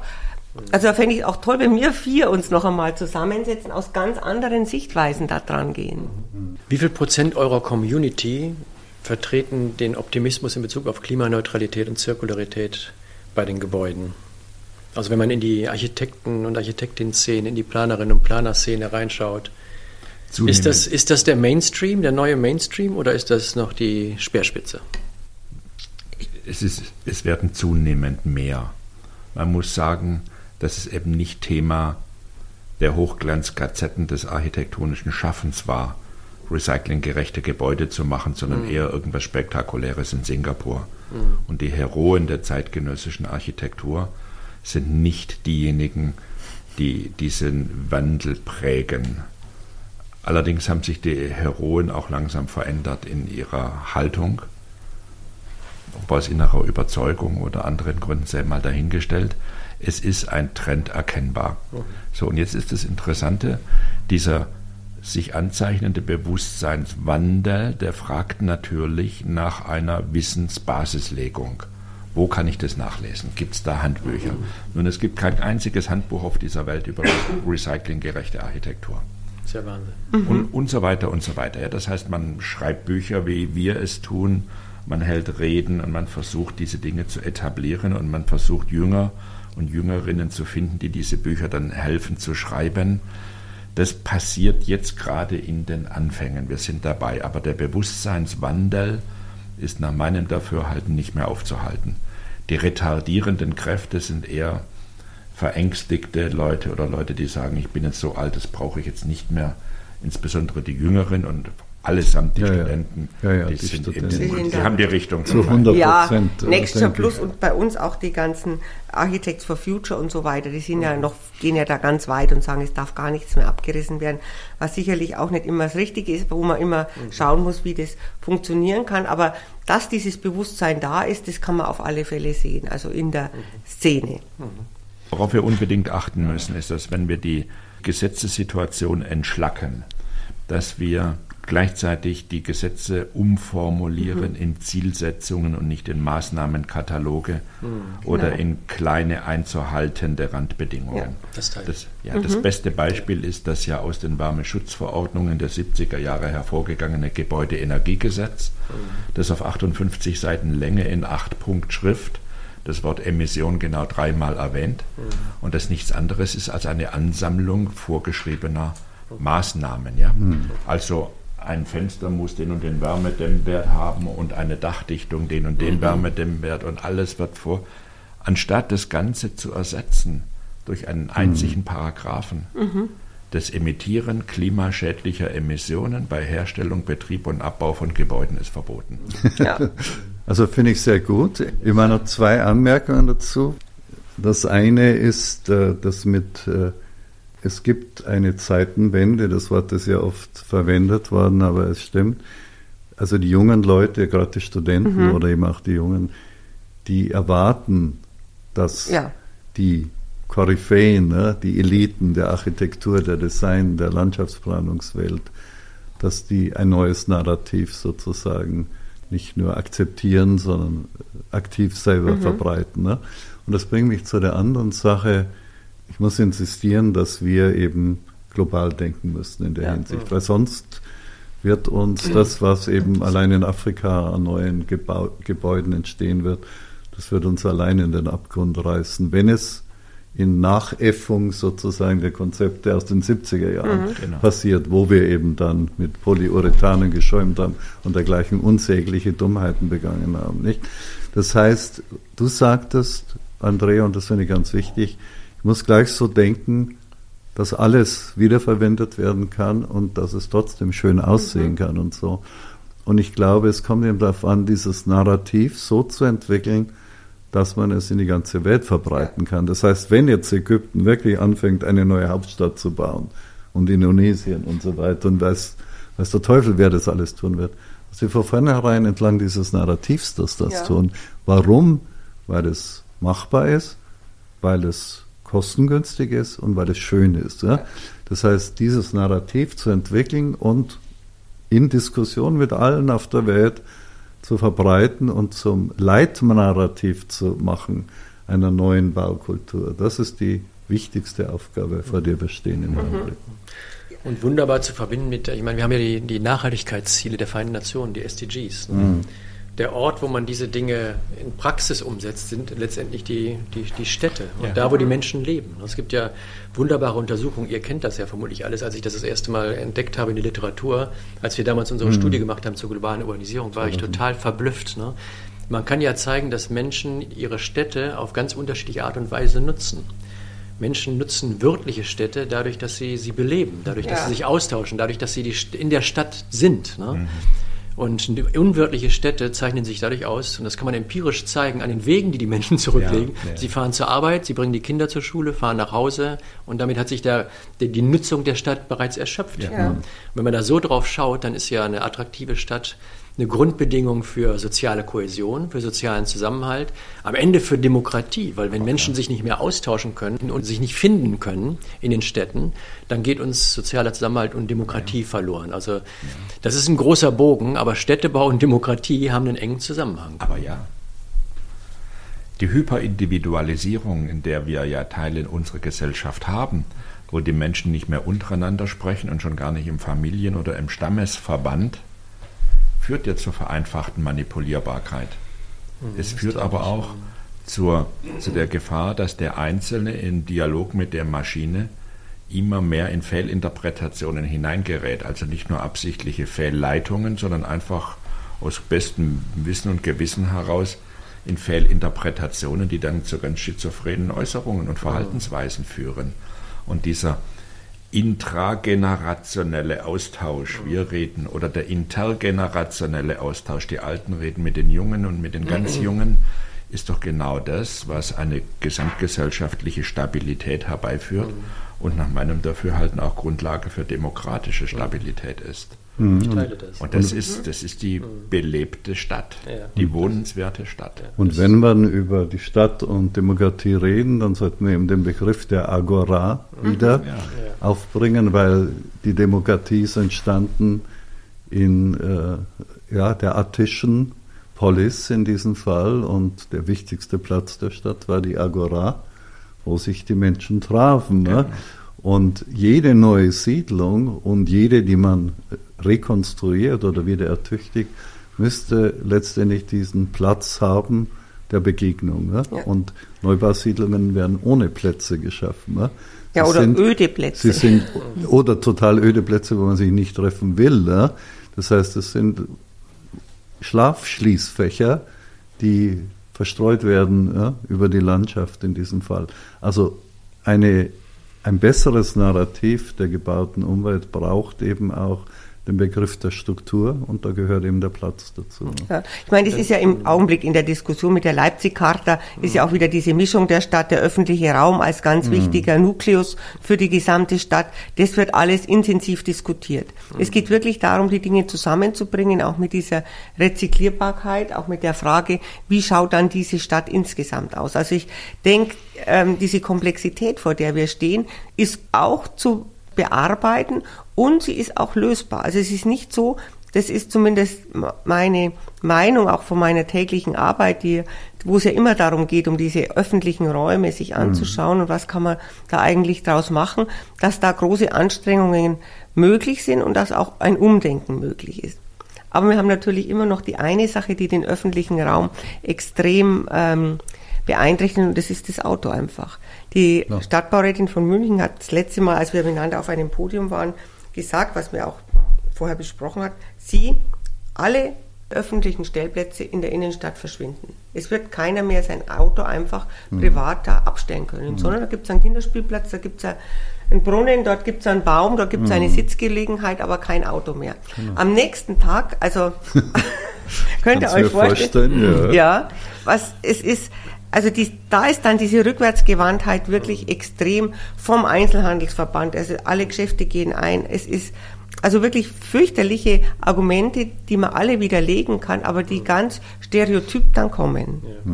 Zum Auto würde ich gerne was sagen, aber davor noch diese, wir brauchen einen doppelten Paradigmenwechsel im Grunde. Wir müssen das Lokale enorm aufwerten. Mhm. Also wir haben jetzt gesagt, wie wichtig das Lokale und die Produktion von Heimat in den Städten, in den Gemeinden ist. Das ist ja bisher nicht der Fall. Also wer, wer Karriere macht, wer äh, denkt, er müsste in der Gesellschaft aufsteigen, der sieht zu, dass er in Berlin landet, in der Hauptstadt, in der Bundesregierung, bei einem großen globalen Unternehmen. Das Lokale muss aufgewertet mhm. werden. Ne? Mhm. Und wenn wir dem keine Anerkennung äh, zukommen lassen, können wir nicht erwarten, dass da die Dynamik entsteht, die wir brauchen. Und am anderen Ende, unser ehemaliges Beiratsmitglied äh, Uwe mhm. Schneidewind hat sich ja entschieden, Bürgermeister von Wuppertal zu werden und sieht, wie, wie schwierig das ist. Und der Kampf um Anerkennung, der ist noch nicht gewonnen. Ne? Mhm. Und am anderen Ende des Kontinuums brauchen wir diese globale Perspektive. Mhm. Das ist ja interessant. Also wir brauchen diese globale, diese lokale Dynamik, aber das, worüber wir heute sprechen, muss ein globaler Diskurs werden und er ist es nicht. Nein, ja. ist es nicht. Wir haben das eben in den zentralen globalen Foren nicht oben auf der Agenda stehen, sondern ziemlich weit unten auf der Agenda stehen. Also da ist noch Paradigmenwechsel mhm. in diese beiden Richtungen notwendig. Und beim Auto bin ich natürlich ganz auf deiner Seite. Wir haben vom Uber ja ein Konzept entwickelt, wo wir vorschlagen, dass wir in mittlerer Sicht auf 150 PKWs auf 1000 ein, pro 1000 Einwohner runterkommen müssten, von den 580 mhm. oder so etwas, mhm. wo wir zurzeit sind. Äh, da, da, erntet man nicht nur Beifallsstürme, kann ich euch sagen. Das bleibt weiterhin sehr umstritten, obwohl ich ganz genau das teile, was du sagst. Nur so schafft man den öffentlichen Raum, der Gestaltung ermöglicht. Mhm. Ja, Sie müssen das sehen. Das ist vielleicht auch menschlich verständlich. Im Großraum Stuttgart, 100 Kilometer Umkreis, mhm. ist jeder dritte Arbeitsplatz direkt vom Automobil abhängig. Mhm. Und früher hat man immer gesagt, wenn Mercedes Hüst hält, dann ist die Region krank. Und jetzt auf einmal stellt man fest, das, worauf man so stolz war seit über 100 Jahren, lässt sich in Zukunft zumindest in der jetzigen Form nicht mehr verkaufen. Man muss ein Motorenwerk schließen mit 6000 Mitarbeitern mhm. und, und, und. Und die ganzen Zulieferer, alles, was da kommt, dann da gibt es natürlich ein Beharrungsvermögen nach dem Motto, Klar. vielleicht ist es ja doch nicht so schlimm und wir können weiter Verbrenner produzieren ohne schlechtes Gewissen. Ja. Mhm. Ein zutiefst menschlicher Vorgang. Das stimmt. Und wir müssen da einfach positiv, ohne belehrend zu wirken mhm. und ohne den Zeigefinger zu heben, aufklärerische Arbeit, ganz selbstverständliche aufklärerische Arbeit leisten mit verständlichen Begrifflichkeiten und verständlichen wenigen Zahlen. Und wir müssen klare Zielformulierungen, die man dann weltweit diskutieren kann, vorgeben. In der Automobilbranche, mhm. das ist ja ein super Beispiel, da gibt es ja diese Vorgabe, kein Verbrenner mehr ab 2030. Ja. Solche Vorgaben gibt es aber in der Baubranche mhm. meines Wissens nicht. Das heißt, alle, die wirklich forschen und auf Felder gehen, die noch nicht beschritten wurden, die gehen persönliche, individuelle Risiken ein und werden dadurch natürlich gebremst. Wie können wir das denn ändern, dass wir da politische Vorgaben haben? Also Gebäudetyp E ist ja eine Strategie, aber wie können wir da auch vielleicht Dinge stoppen? Wie eben den Verbrennermotor. Naja, es muss ja politisch bestimmt werden. Also es wurde ja ganz viel schon gesagt, wir brauchen diese regulatorische Transformation. Bauordnungen, äh, Bundesbaubücher, wie auch immer, müssen von denen, die aktiv unterwegs sind und auch renommiert und anerkannt sind, von denen muss diese Transformation vorangetrieben werden. Das heißt, es ist plötzlich eine gesellschaftliche, ja sogar eine planetare Verantwortung, die den Aktiven in der Baubranche, mhm. im Siedlungswesen, im Landschaftsbau sozusagen zukommt. Und das ist eine neue Rolle ja. und die muss man akzeptieren und anerkennen. Ne? Aber man muss natürlich dann auch letztendlich die Narrative und die Wertvorstellungen zu Ende führen. Also zum Automobil fiel mir gerade ein, weil natürlich in Baden-Württemberg hat sich ein Sondertatbestand entwickelt, der historisch ja, gute Gründe hat, dass eine ungeheure Wertschöpfung und eine Exportfähigkeit entstanden ist, die natürlich viele Leute reich gemacht hat. Dennoch muss das Auto aus der Innenstadt verschwinden, ja. das wissen wir. Und es erinnert mich eben an eine Geschichte, äh, die sich in England abgespielt hat, im Anfang des 19. Jahrhunderts. Das war die Debatte über die Sklaverei dass wir heutzutage sagen, Sklaverei ist unmenschlich geschenkt, ja, sozusagen. Das war damals aber nicht der Fall. Und es war die Geschichte zweier Städte damals, Liverpool und Manchester. Warum? Liverpool war der größte Hafen für Sklavenschiffe damals. Ja. Der Reichtum Liverpools ist entstanden durch den Sklavenhandel im Dreieck ja, zwischen Afrika, dann im Wesentlichen den USA und dann wieder England. Manchester hat die Maschinen produziert, die Automatisierung, die Mechanisierung, mit denen man Sklaven ersetzen konnte. Und die beiden Städte standen in einem erbitterten Wettstreit miteinander. Am Schluss hat Manchester gewonnen durch die industrielle Revolution. Ja, und Liverpool ist untergegangen, erstmal, um dann später wieder aufzutauchen. In diesem Fall, nachdem man sich eben gefügt hat der neuen Entwicklung. Und so ähnlich wird es mit Stuttgart und Rüsselsheim und wie auch immer sind. Wenn man auf der falschen Seite der Geschichte steht, ist das schmerzhaft natürlich, ja. Aber am Schluss müssen die Werte äh, sich durchsetzen, die uns weit ins 21. Jahrhundert hineintragen. Das heißt, wir müssen wie Manchester werden und nicht mehr wie Liverpool. Ja, und wir müssen wirklich unsere Ideen jetzt auch mit diesem Recycling und dass man sagt, die Dinge müssen so gebaut werden, dass sie alle wiederverwendet werden können. Gibt es ja auch x Beispiele, wenn ich mir die alten Bauernhäuser anschaue, egal in welcher Region, die aus der Region arbeiten, die die Baustoffe da haben, die natürlich auch die Dachneigungen haben, die eben beim äh, Schnee anders ausschauen als beim Regen und, und, und. Also gibt es ja ganz viele Beispiele und ganz viele Ideen, die man da aufgreifen kann und weiterentwickeln kann. Aber wir sind zwar jetzt untereinander sehr gut vernetzt und wissen sehr viel, in der großen Politik sind wir ein bisschen angekommen, mit der Frau Geiwitz vielleicht, aber so ganz noch nicht. Ein ganz kleines Beispiel. Und zwar, es gibt einen Wirtschaftsgipfel in Brasilien, wo Özdemir und Habeck hinfahren. Und habe ich mich beworben, mitzufahren. Am Anfang hieß es, er geht gar nicht, weil ähm, Bauen ist da jetzt nicht mit drin. Und ich bin ja der Meinung, und es ist auch vielleicht eine gewisse Hybris, dass das Bauen hat A, die, beschäftigt die meisten Menschen ja. und es ist natürlich den größten Impact auf das, was in unserer Welt passiert im Augenblick. Ja. Das kann man einfach so sehen. Und dann zu sagen, das ist eigentlich nicht interessant, dass jemand, der aus dem Bauen kommt, in ein Land fährt, das sich erst entwickelt, das den, die größte Lunge der Welt eigentlich hat und wo wir ganz anders mit den Dingen umgehen müssen, ist höchst interessant, oder? Mhm. Hierzu eine kleine Ergänzung. Und dann fand man es doch interessant.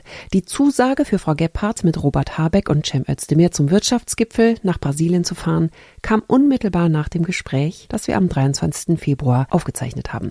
Weitere Informationen, wie die Reise gelaufen und was dort passiert ist, finden Sie auf bak.de. Weiter geht's. Ich war auch im, in Brasilien letztens eben und habe mich mit der Architektenkammer dort getroffen. Und mhm. es waren so tolle Leute, die so viel wollen und die ganz auf uns schauen. Und das ist es, was ihr vorhin gesagt habt. Wir sind nur so klein gegenüber Brasilien, aber sie schauen ganz genau. Sie wollten von mir genau wissen, wie unsere Architektengesetze sind und, und, und. Und eine enorme Offenheit da, was wirklich zu verändern. Aber könnten wir was ganz Konkretes tun? Also wir haben das Bauhaus der Erde, wir mhm. haben das, was ihr eben geschildert habt, na, was aus den Architektenverbänden und ja. Vereinigungen rauskommt. Und wir haben dieses Zeitfenster der nächsten 12, 18 Monate, wo die Bundesregierung dieses was Feld tut. anpacken wird. Ja. Ne? Noch, ja, äh, ja, das, ist, das ist das Zeitfenster, mhm. bis das sich dann wieder mhm. schließt. Ne? Ja. Also das heißt, wir müssten überlegen, ob wir aus dem heraus, was wir jetzt gerade diskutiert haben, eine kleine was? Initiative starten. Mhm um mit so einem, sagen wir mal, drei, vier Seiten Manifest und zehn klaren Thesen zu mhm. sagen, Sofort. in dieser Situation sehen wir die Chance für folgenden Sichtweisenwechsel. Mhm. mhm. Wäre sowas interessant für euch? Ja, ich würde nochmal sagen, äh, diese Initiative Bauhaus Erde, mhm. die ja dann eine Entsprechung auf der europäischen Ebene hat, mhm. ja, mit dem New European Bauhaus. Und in der Initiative befinden sich ja verschiedene Personen, die hier sind, auch. Ja. Die will eigentlich genau diese Erzählung ja nicht nur formulieren, verbreiten, sondern sie will sie letztendlich auch politisch wirkmächtig machen. Ja? Und unsere Communities sind auf vielfache Weise vernetzt und alles, was in die Richtung geht, ja? was mit einem kurzen Text die ungeheure Verantwortung skizziert, die alle haben, die im Bauschaffen mhm.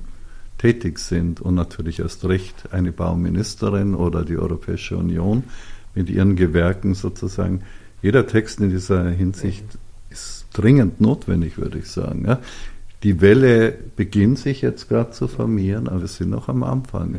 Und ich, ich spreche immer vom Elefanten im Klimaraum oder im Nachhaltigkeitsraum. Wir haben unendliche Debatten gehabt über Marginalien ja, der Nachhaltigkeit, aber der wichtigste Faktor von allen in der Nachhaltigkeitsgleichung die gebaute Umwelt ist sträflich vernachlässigt worden über viele Jahrzehnte. Wenn überhaupt, dann muss es jetzt geschehen. Ne? Insofern ja. ja. Also wir ich unterschreibe sowas, jeden Text, ja. der formuliert also in ich, der Hinsicht. Wenn ihr das auch mit äh, unterstützen würdet. Ich meine, ja. wir alle arbeiten an Narrativen mhm. und das ist wichtig, weil das sind ja Erzählungen, mit denen man Menschen erreichen ja. muss. Dann arbeiten wir alle an den Piloten und Beispielen dafür, was geht, wo man Veränderung manifestiert. Ne? Mhm. Und jetzt ist so ein Moment da, wenn wir ein Manifest hinbekämen, wo stünde die zehn Thesen zum wirklichen Durchbruch Klimaneutralität und Zirkularität in Gebäuden und Städten. Weil jetzt, jetzt wird an den Regularien im Augenblick gearbeitet. Ne? Es müssten Vorschläge für Zielformulierungen sein. Mhm. an denen sich dann Regularien orientieren können. Mhm. Ja. Mhm. Aber diese Zielformulierungen, die müssen wir vorgeben. Mhm. Und die schaffen wir vielleicht sogar auf einer Seite. Mhm. Ja. Ja, sowas könnte sehr wirksam sein. gerade gestern Abend gesagt, wir hatten ja über lange, mhm. lange Zeiten Zielformulierungen, genau zehn Stück, die auf zwei Steintafeln eingehen meistens irgendwo waren. Die haben wir dann in der neueren Zeit abgeschafft. Ne? Ja. Wir haben sie ersetzt durch eine Steintafel mit einer Zielformulierung und die heißt, du sollst kaufen. und es waren natürlich Verbote und keine obwohl, es heißt die zehn Gebote. Das stimmt. Das waren Gebote. zwar, das waren das, meist, das meiste waren Verbote, Verbote ja. aber es waren auch Gebote ja. dabei. Das stimmt schon. Du sollst deinen Vater und deine Mutter ehren. Ja, das, das ist kein Verbot. Ja, das stimmt. Also wir müssten es auf nachvollziehbare, diskutierbare Zielsetzungen Ja, ja. reduzieren. Jetzt sind wir schon sehr konkret geworden. Sehr konkret, das ist total gut. Ich habe gespannt zugehört und ich finde das schön, dass Sie jetzt noch so konkret geworden sind am Ende. Wir kommen jetzt zur Schlussfrage und ich fange bei Ihnen an, Frau Gebhardt. Was ist Ihr konkretes nächstes Ziel? Und was sind anstehende Projekte oder Kooperationen? Wir haben ja jetzt schon eine neue Initiative hier geschmiedet. Was steht sonst noch an? Also was sind die nächsten Projekte? Natürlich weiterhin die Frage des Gebäudetyps E, einfacher bauen, experimenteller bauen, aber nicht experimentell, dass es zusammenfällt, sondern nach Regularien, die wir uns miteinander geben und die Öffnung für neue Architekturen zu bieten.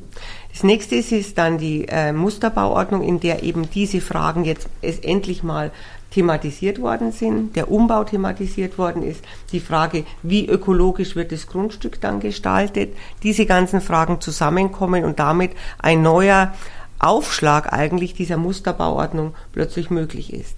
Das nächste ist, und das haben wir jetzt gegründet in der letzten Vorstandssitzung, ein Team, das sich mit dem Baugesetzbuch auseinandersetzt.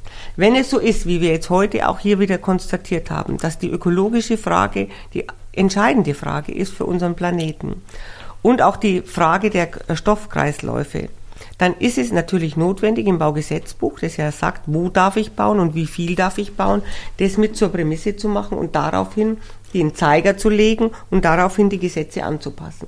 Und ich denke, es geht wirklich, wie du gesagt hast, Dirk, nicht darum, jetzt kleine Änderungen zu machen, sondern wirklich den großen Wurf zu entwickeln. Und da habe ich schon auch die Hoffnung, dass das mit dieser Bundesregierung passiert. Und ein weiterer, ganz kurzer Punkt noch. Ich bin auch der Meinung, dass wir Stadt nicht ohne Land sehen dürfen, dass es ein mhm. Kontinuum ist, dass wenn wir die ähm, Moore falsch bewirtschaften und da 54 Millionen Tonnen CO2 jedes Jahr rausblasen, für gar nichts sozusagen, dass wir da auch genauso ansetzen müssen und diese Zusammenhang immer sehen müssen zwischen der Stadt und dem gesamten Land und da auch neue Hebel entwickeln und neue Narrative, neue Visionen haben. Und ich glaube, als Methode ist das Backcasting wirklich gut zu sagen, wo wollen wir hin und die Sachen daraufhin auszurichten. Vielen Dank, Frau Gebhardt. Herr Sobeck, was steht bei Ihnen als nächstes an? Was ist Ihr konkretes nächstes Ziel? Es ist ziemlich viel. Aber vielleicht so die Professur, die ja auf mich zugeschneidert war und die ich ein Vierteljahrhundert besetzt hatte, hieß ja Leichtbau und interdisziplinäre Forschung. Und ich habe extrem viel immer schon interdisziplinäre Forschung betrieben und dabei eben kennengelernt, dass die einzelnen Wissenschaftsdisziplinen unterschiedliche Begriffsinhalte haben unterschiedliche Zielvorstellungen, unterschiedliche Methoden anwenden und à la longue, selbst innerhalb einer großen Fakultät wie die der Physiker oder anderen, bis hin zur Gesprächsunfähigkeit sich spezialisiert haben. Ne? Freund von mir, der ist ein Astrophysiker, der sagt, ja, mit dem Teilchenphysiker kann ich gar nicht mehr reden. Über Fußball schon, aber über die Inhalte der Tätigkeit nicht. Das heißt, wir haben viele, viele Leute, die unheimlich viele ganz, ganz tiefe Löcher gebohrt haben und alles verstehen, was da drin stattfindet. Wir haben aber niemand, der sich um das Ganze kümmert, im Sinne der Akademie mhm. Platons, die Dinge wieder zusammenbringt und sagt, ja gut, wenn ich eine Ursache habe und eine Wirkung habe, und das sind die Kaskaden, von denen ich vorher sprach, ja. Trockengebiete heißt Ernteausfälle, heißt entstehende Migration, heißt irgendwo anders wieder etwas Neues bauen, heißt soziale Destabilisierung am Ort der Ankunft und so weiter. Und ich habe mich ja, ich weiß nicht, ob das ein Fehler war, manchmal sage ich das so ein bisschen kokettierend, dazu verpflichtet, eine Trilogie zu schreiben, mhm. Mhm. zu deren ersten Buch ja John Schellenhuber dankenswerterweise das Vorwort geschrieben hat. Und da bin ich jetzt im Obligo Band 3 zu schreiben. Band 2 ist seit vergangenen Sonntag fertig und heißt, Gratuliere. Jetzt kommt der Werbeblock. Ne? Herzlichen, herzlichen Glückwunsch. Die Randbedingungen des Zukünftigen. Mhm. Das ist eine, eine Formulierungsversuch, wo können wir uns überhaupt noch bewegen in diesen multidimensionalen Korridoren. Mhm. Und der dritte heißt dann bauen in einer neuen Welt. Ja, also Sie haben als Aufgabe genommen, genug zu tun. Das, das Ganze mal auf einen Nenner zu bringen und das geschieht in Ihrem Buch. Das, das Verstehen Ihr, des Ganzen. Ja. Das ist mein Ziel. Vielen Dank, Herr Sobeck. Herr Messner, was ist Ihr nächstes Ziel? Ja. Ich rede, spreche viel über die 2020er Dekade, in der wir jetzt ja sind, als die Weichensteller-Dekade. Darüber, darüber haben wir uns ja auch ausgetauscht hier im Laufe des Gespräches und ähm, drei Stoßrichtungen, die für mich und für, für, für mein Haus, das Umweltbundesamt, mhm. wichtig sind. Das eine, John, da sind wir Partner. Äh, wir versuchen im Rahmen des europäischen Bauhauses mhm. ein Konzept zu entwickeln und eine, eine Plattform aufzustellen, die es uns erlaubt zu zeigen, wie dieser systemische Blick, den wir heute entwickelt haben, wie der sich umsetzen lässt. Mhm. Also wie Klimaneutralität, Zirkularität, Lebensqualität wirklich zusammengeführt werden können. Das ist was sehr Konkretes und hat eine mittelfristige Perspektive. Ne? Der zweite, das zweite Element, das äh, für mich sehr wichtig ist, wo ich mich auch persönlich engagiere, ist, auch das habe ich ein paar Mal betont, die globale Dimension dieses Diskurses. Also wir müssen aus unseren lokalen Debatten raus und müssen das zu einem Weltgespräch machen. Dafür muss man, wenn man in die Ressorts schaut, auf das Auswärtige Amt gucken, auf das Kanzleramt gucken, auf das Entwicklungsministerium, auf das Umweltministerium. Das ist ja noch kein Mainstream, was wir heute besprochen haben, als globaler Dialog. Da ist viel zu tun. Das ist ein zweites wichtiges Element. Und was ich jetzt ganz überraschend als drittes Element mitnehmen möchte, ist, wir haben uns verabredet, dass wir eine kurzfristige Intervention organisieren. Ja. Das finde ich wirklich großartig, wenn das das Ergebnis dieses ja. Gespräches wäre. Mhm weil das politische Fenster steht gerade auf. Ja. Also ich glaube, wir sprechen jetzt nicht gegen eine Betonwand, sondern eigentlich äh, in offene Fenster ja. hinein. Und auf der anderen Seite warten Akteure darauf, dass wir uns da gut artikulieren können. Und wenn es, wenn es uns gelingt, da einen ein, zwei, drei Seiter zu formulieren, der Kraft hat, dann wäre dieses Gespräch ja sehr nützlich gewesen. Prima, vielen Dank, Herr Messner. Herr Schellnhuber. Ja. ja, es war eine wunderbare Achterbahnfahrt jetzt ja, mit äh, drei ausgesprochen spannenden Menschen. Also ich freue mich, dass Sie mich überredet haben, heute daran teilzunehmen. Es war ein Gewinn und äh, was ist meine Mission sozusagen jetzt. Wir haben über Komplexität geredet, wir haben Akademie, wir haben über Interdisziplinarität geredet. Für mich kondensiert sich das alles in dem Begriff des Gesamtkunstwerks, wie das Bauhaus zu Weimar das Ganze angestrebt hat, natürlich gescheitert ist, ja, aber auf höchst produktive Weise gescheitert ist. Also es geht darum, tatsächlich wegzukommen von dieser letztendlich absolut destruktiven Vorstellung, dass wir Komplexität reduzieren müssen. Mhm. Das müssen wir natürlich, aber man kann auch Komplexität lieben, verstehen, nutzen, um am Schluss relativ einfache Geschichten zu erzählen, die aber nicht unterkomplex sind. Ne? Ich habe ja lange Zeit das Privileg gehabt, in einem von Einsteins Büros zu arbeiten und Einstein hat mal diesen wunderbaren Satz gesagt, eine Theorie, eine Vorstellung soll so einfach wie möglich sein, aber nicht einfacher. Ja. Es gibt also irgendwann einen Wesenskern, der komplex ist. Die Photosynthese ist komplex. Ja? Die Statik eines Gebäudes ist auch komplex. Also so einfach wie möglich, aber nicht einfacher. Nicht? Und dafür brauche ich wahre Interdisziplinarität und die Idee äh, der Akademie äh, entspricht dem genau. Ich habe das Privileg, ich bin Mitglied der Akademie von Athen. Das ist Platons Akademie, ja? die über 2000 300 Jahre irgendwann immer wieder erfunden wurde und so weiter. Das heißt, Bauhaus Erde ist der Versuch, zwei Dinge zu tun, nämlich den Bauhausgedanken des Gesamtkunstwerks der Transdisziplinarität ins 21. Jahrhundert zu bringen, aber das Ganze innerhalb der planetaren Grenzen drum. Mhm. Bauhaus, aber Erde sozusagen in diesem Fall. Und das ist ein konkreter Versuch und der ist geplant nicht als ein Tempel, der für sich allein auf Jerusalem, äh, auf Jerusalems Anhöhen steht, sondern als Ökosystem. Ja? Das heißt, eine Bewegung, die aus vielen Quellen schöpfen kann, die ganz viele kongeniale Menschen braucht, wie sie hier zum Beispiel sitzen, ja? und die zum Beispiel durch so ein kleines Manifest unbedingt befördert werden könnte. Also in den nächsten zehn Jahren müssen wir meiner Ansicht nach die Bauhausbewegung im Rahmen des 21. Jahrhunderts wieder erschaffen. Mhm. Und das ist jetzt meine ganz persönliche Mission. Mhm. Vielen Dank, Herr Schellenhuber. Frau Gebhardt, dann habe ich noch eine Schlussfrage an Sie. Im September findet der Deutsche Architektinnentag statt, organisiert von der Bundesarchitektenkammer.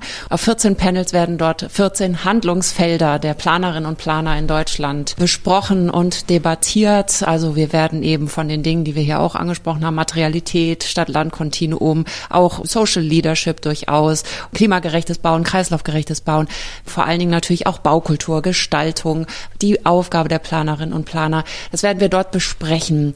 Warum ist es wichtig, dass Planerinnen und Planer zahlreich erscheinen? Was wollen Sie an diesem Tag konkret erreichen? Es geht darum, die Diskussion weiter zu vertiefen, die Diskussion der Komplexität weiter zu vertiefen, zu zeigen, wo sind Lösungsansätze, wie können wir die erarbeiten und wie können wir die umsetzen. Es sind 138.000 Menschen organisiert in den Architektenkammern und an die möchten wir ran. Möglichst viele sollen kommen. Es geht um die Diskussion und den Austausch. Es geht darum, dass alle, die Interesse haben, mit dabei sind, sodass wirklich diese Diskussion, die wir hier jetzt auch angefangen haben mit der Frage der Transformation in diesem Berufsfeld noch einmal ganz anders Raum fasst und noch einmal ganz anderen Raum einnimmt. Und zwar, das Tolle ist ja auch an der Bundesarchitektenkammer oder an Architektenkammern, dass da Stadtplaner, Hochbauarchitekten, Innenarchitekten und Landschaftsarchitekten zusammen sind. Mhm. Also, dass wir wirklich diese äh, Diskussion sehr schön miteinander führen können. Und da geht es mir natürlich auch immer darum, das nicht so auseinanderzunehmen, sondern zu sagen, ja, es geht darum, das große Ganze. Ja, vielen Dank Ihnen Vieren, dass Sie hier waren und mit mir gesprochen haben. Oder vielen mit Dank. sich auch. Danke. Danke vielen Dank, dass Sie uns ertragen. Ja. Das war die Special-Episode zum Thema Transformation, dem wir uns auf dem DAT 23 im September widmen werden. Kommen Sie, kommt ihr zahlreich, lassen Sie uns, lasst uns die Transformation debattieren, verstehen und vor allem angehen. Weitere Informationen gibt es auf der DAT-Website dat23.de ist die Adresse. Die Anmeldung zum DAT ist ab dem 24. April dort freigeschaltet. Die Links findet ihr, finden Sie in den Show Notes. Im Mai erscheint die nächste Episode, wie gewohnt im Zweiergespräch mit unserem Gast Professorin Andrea Klinge.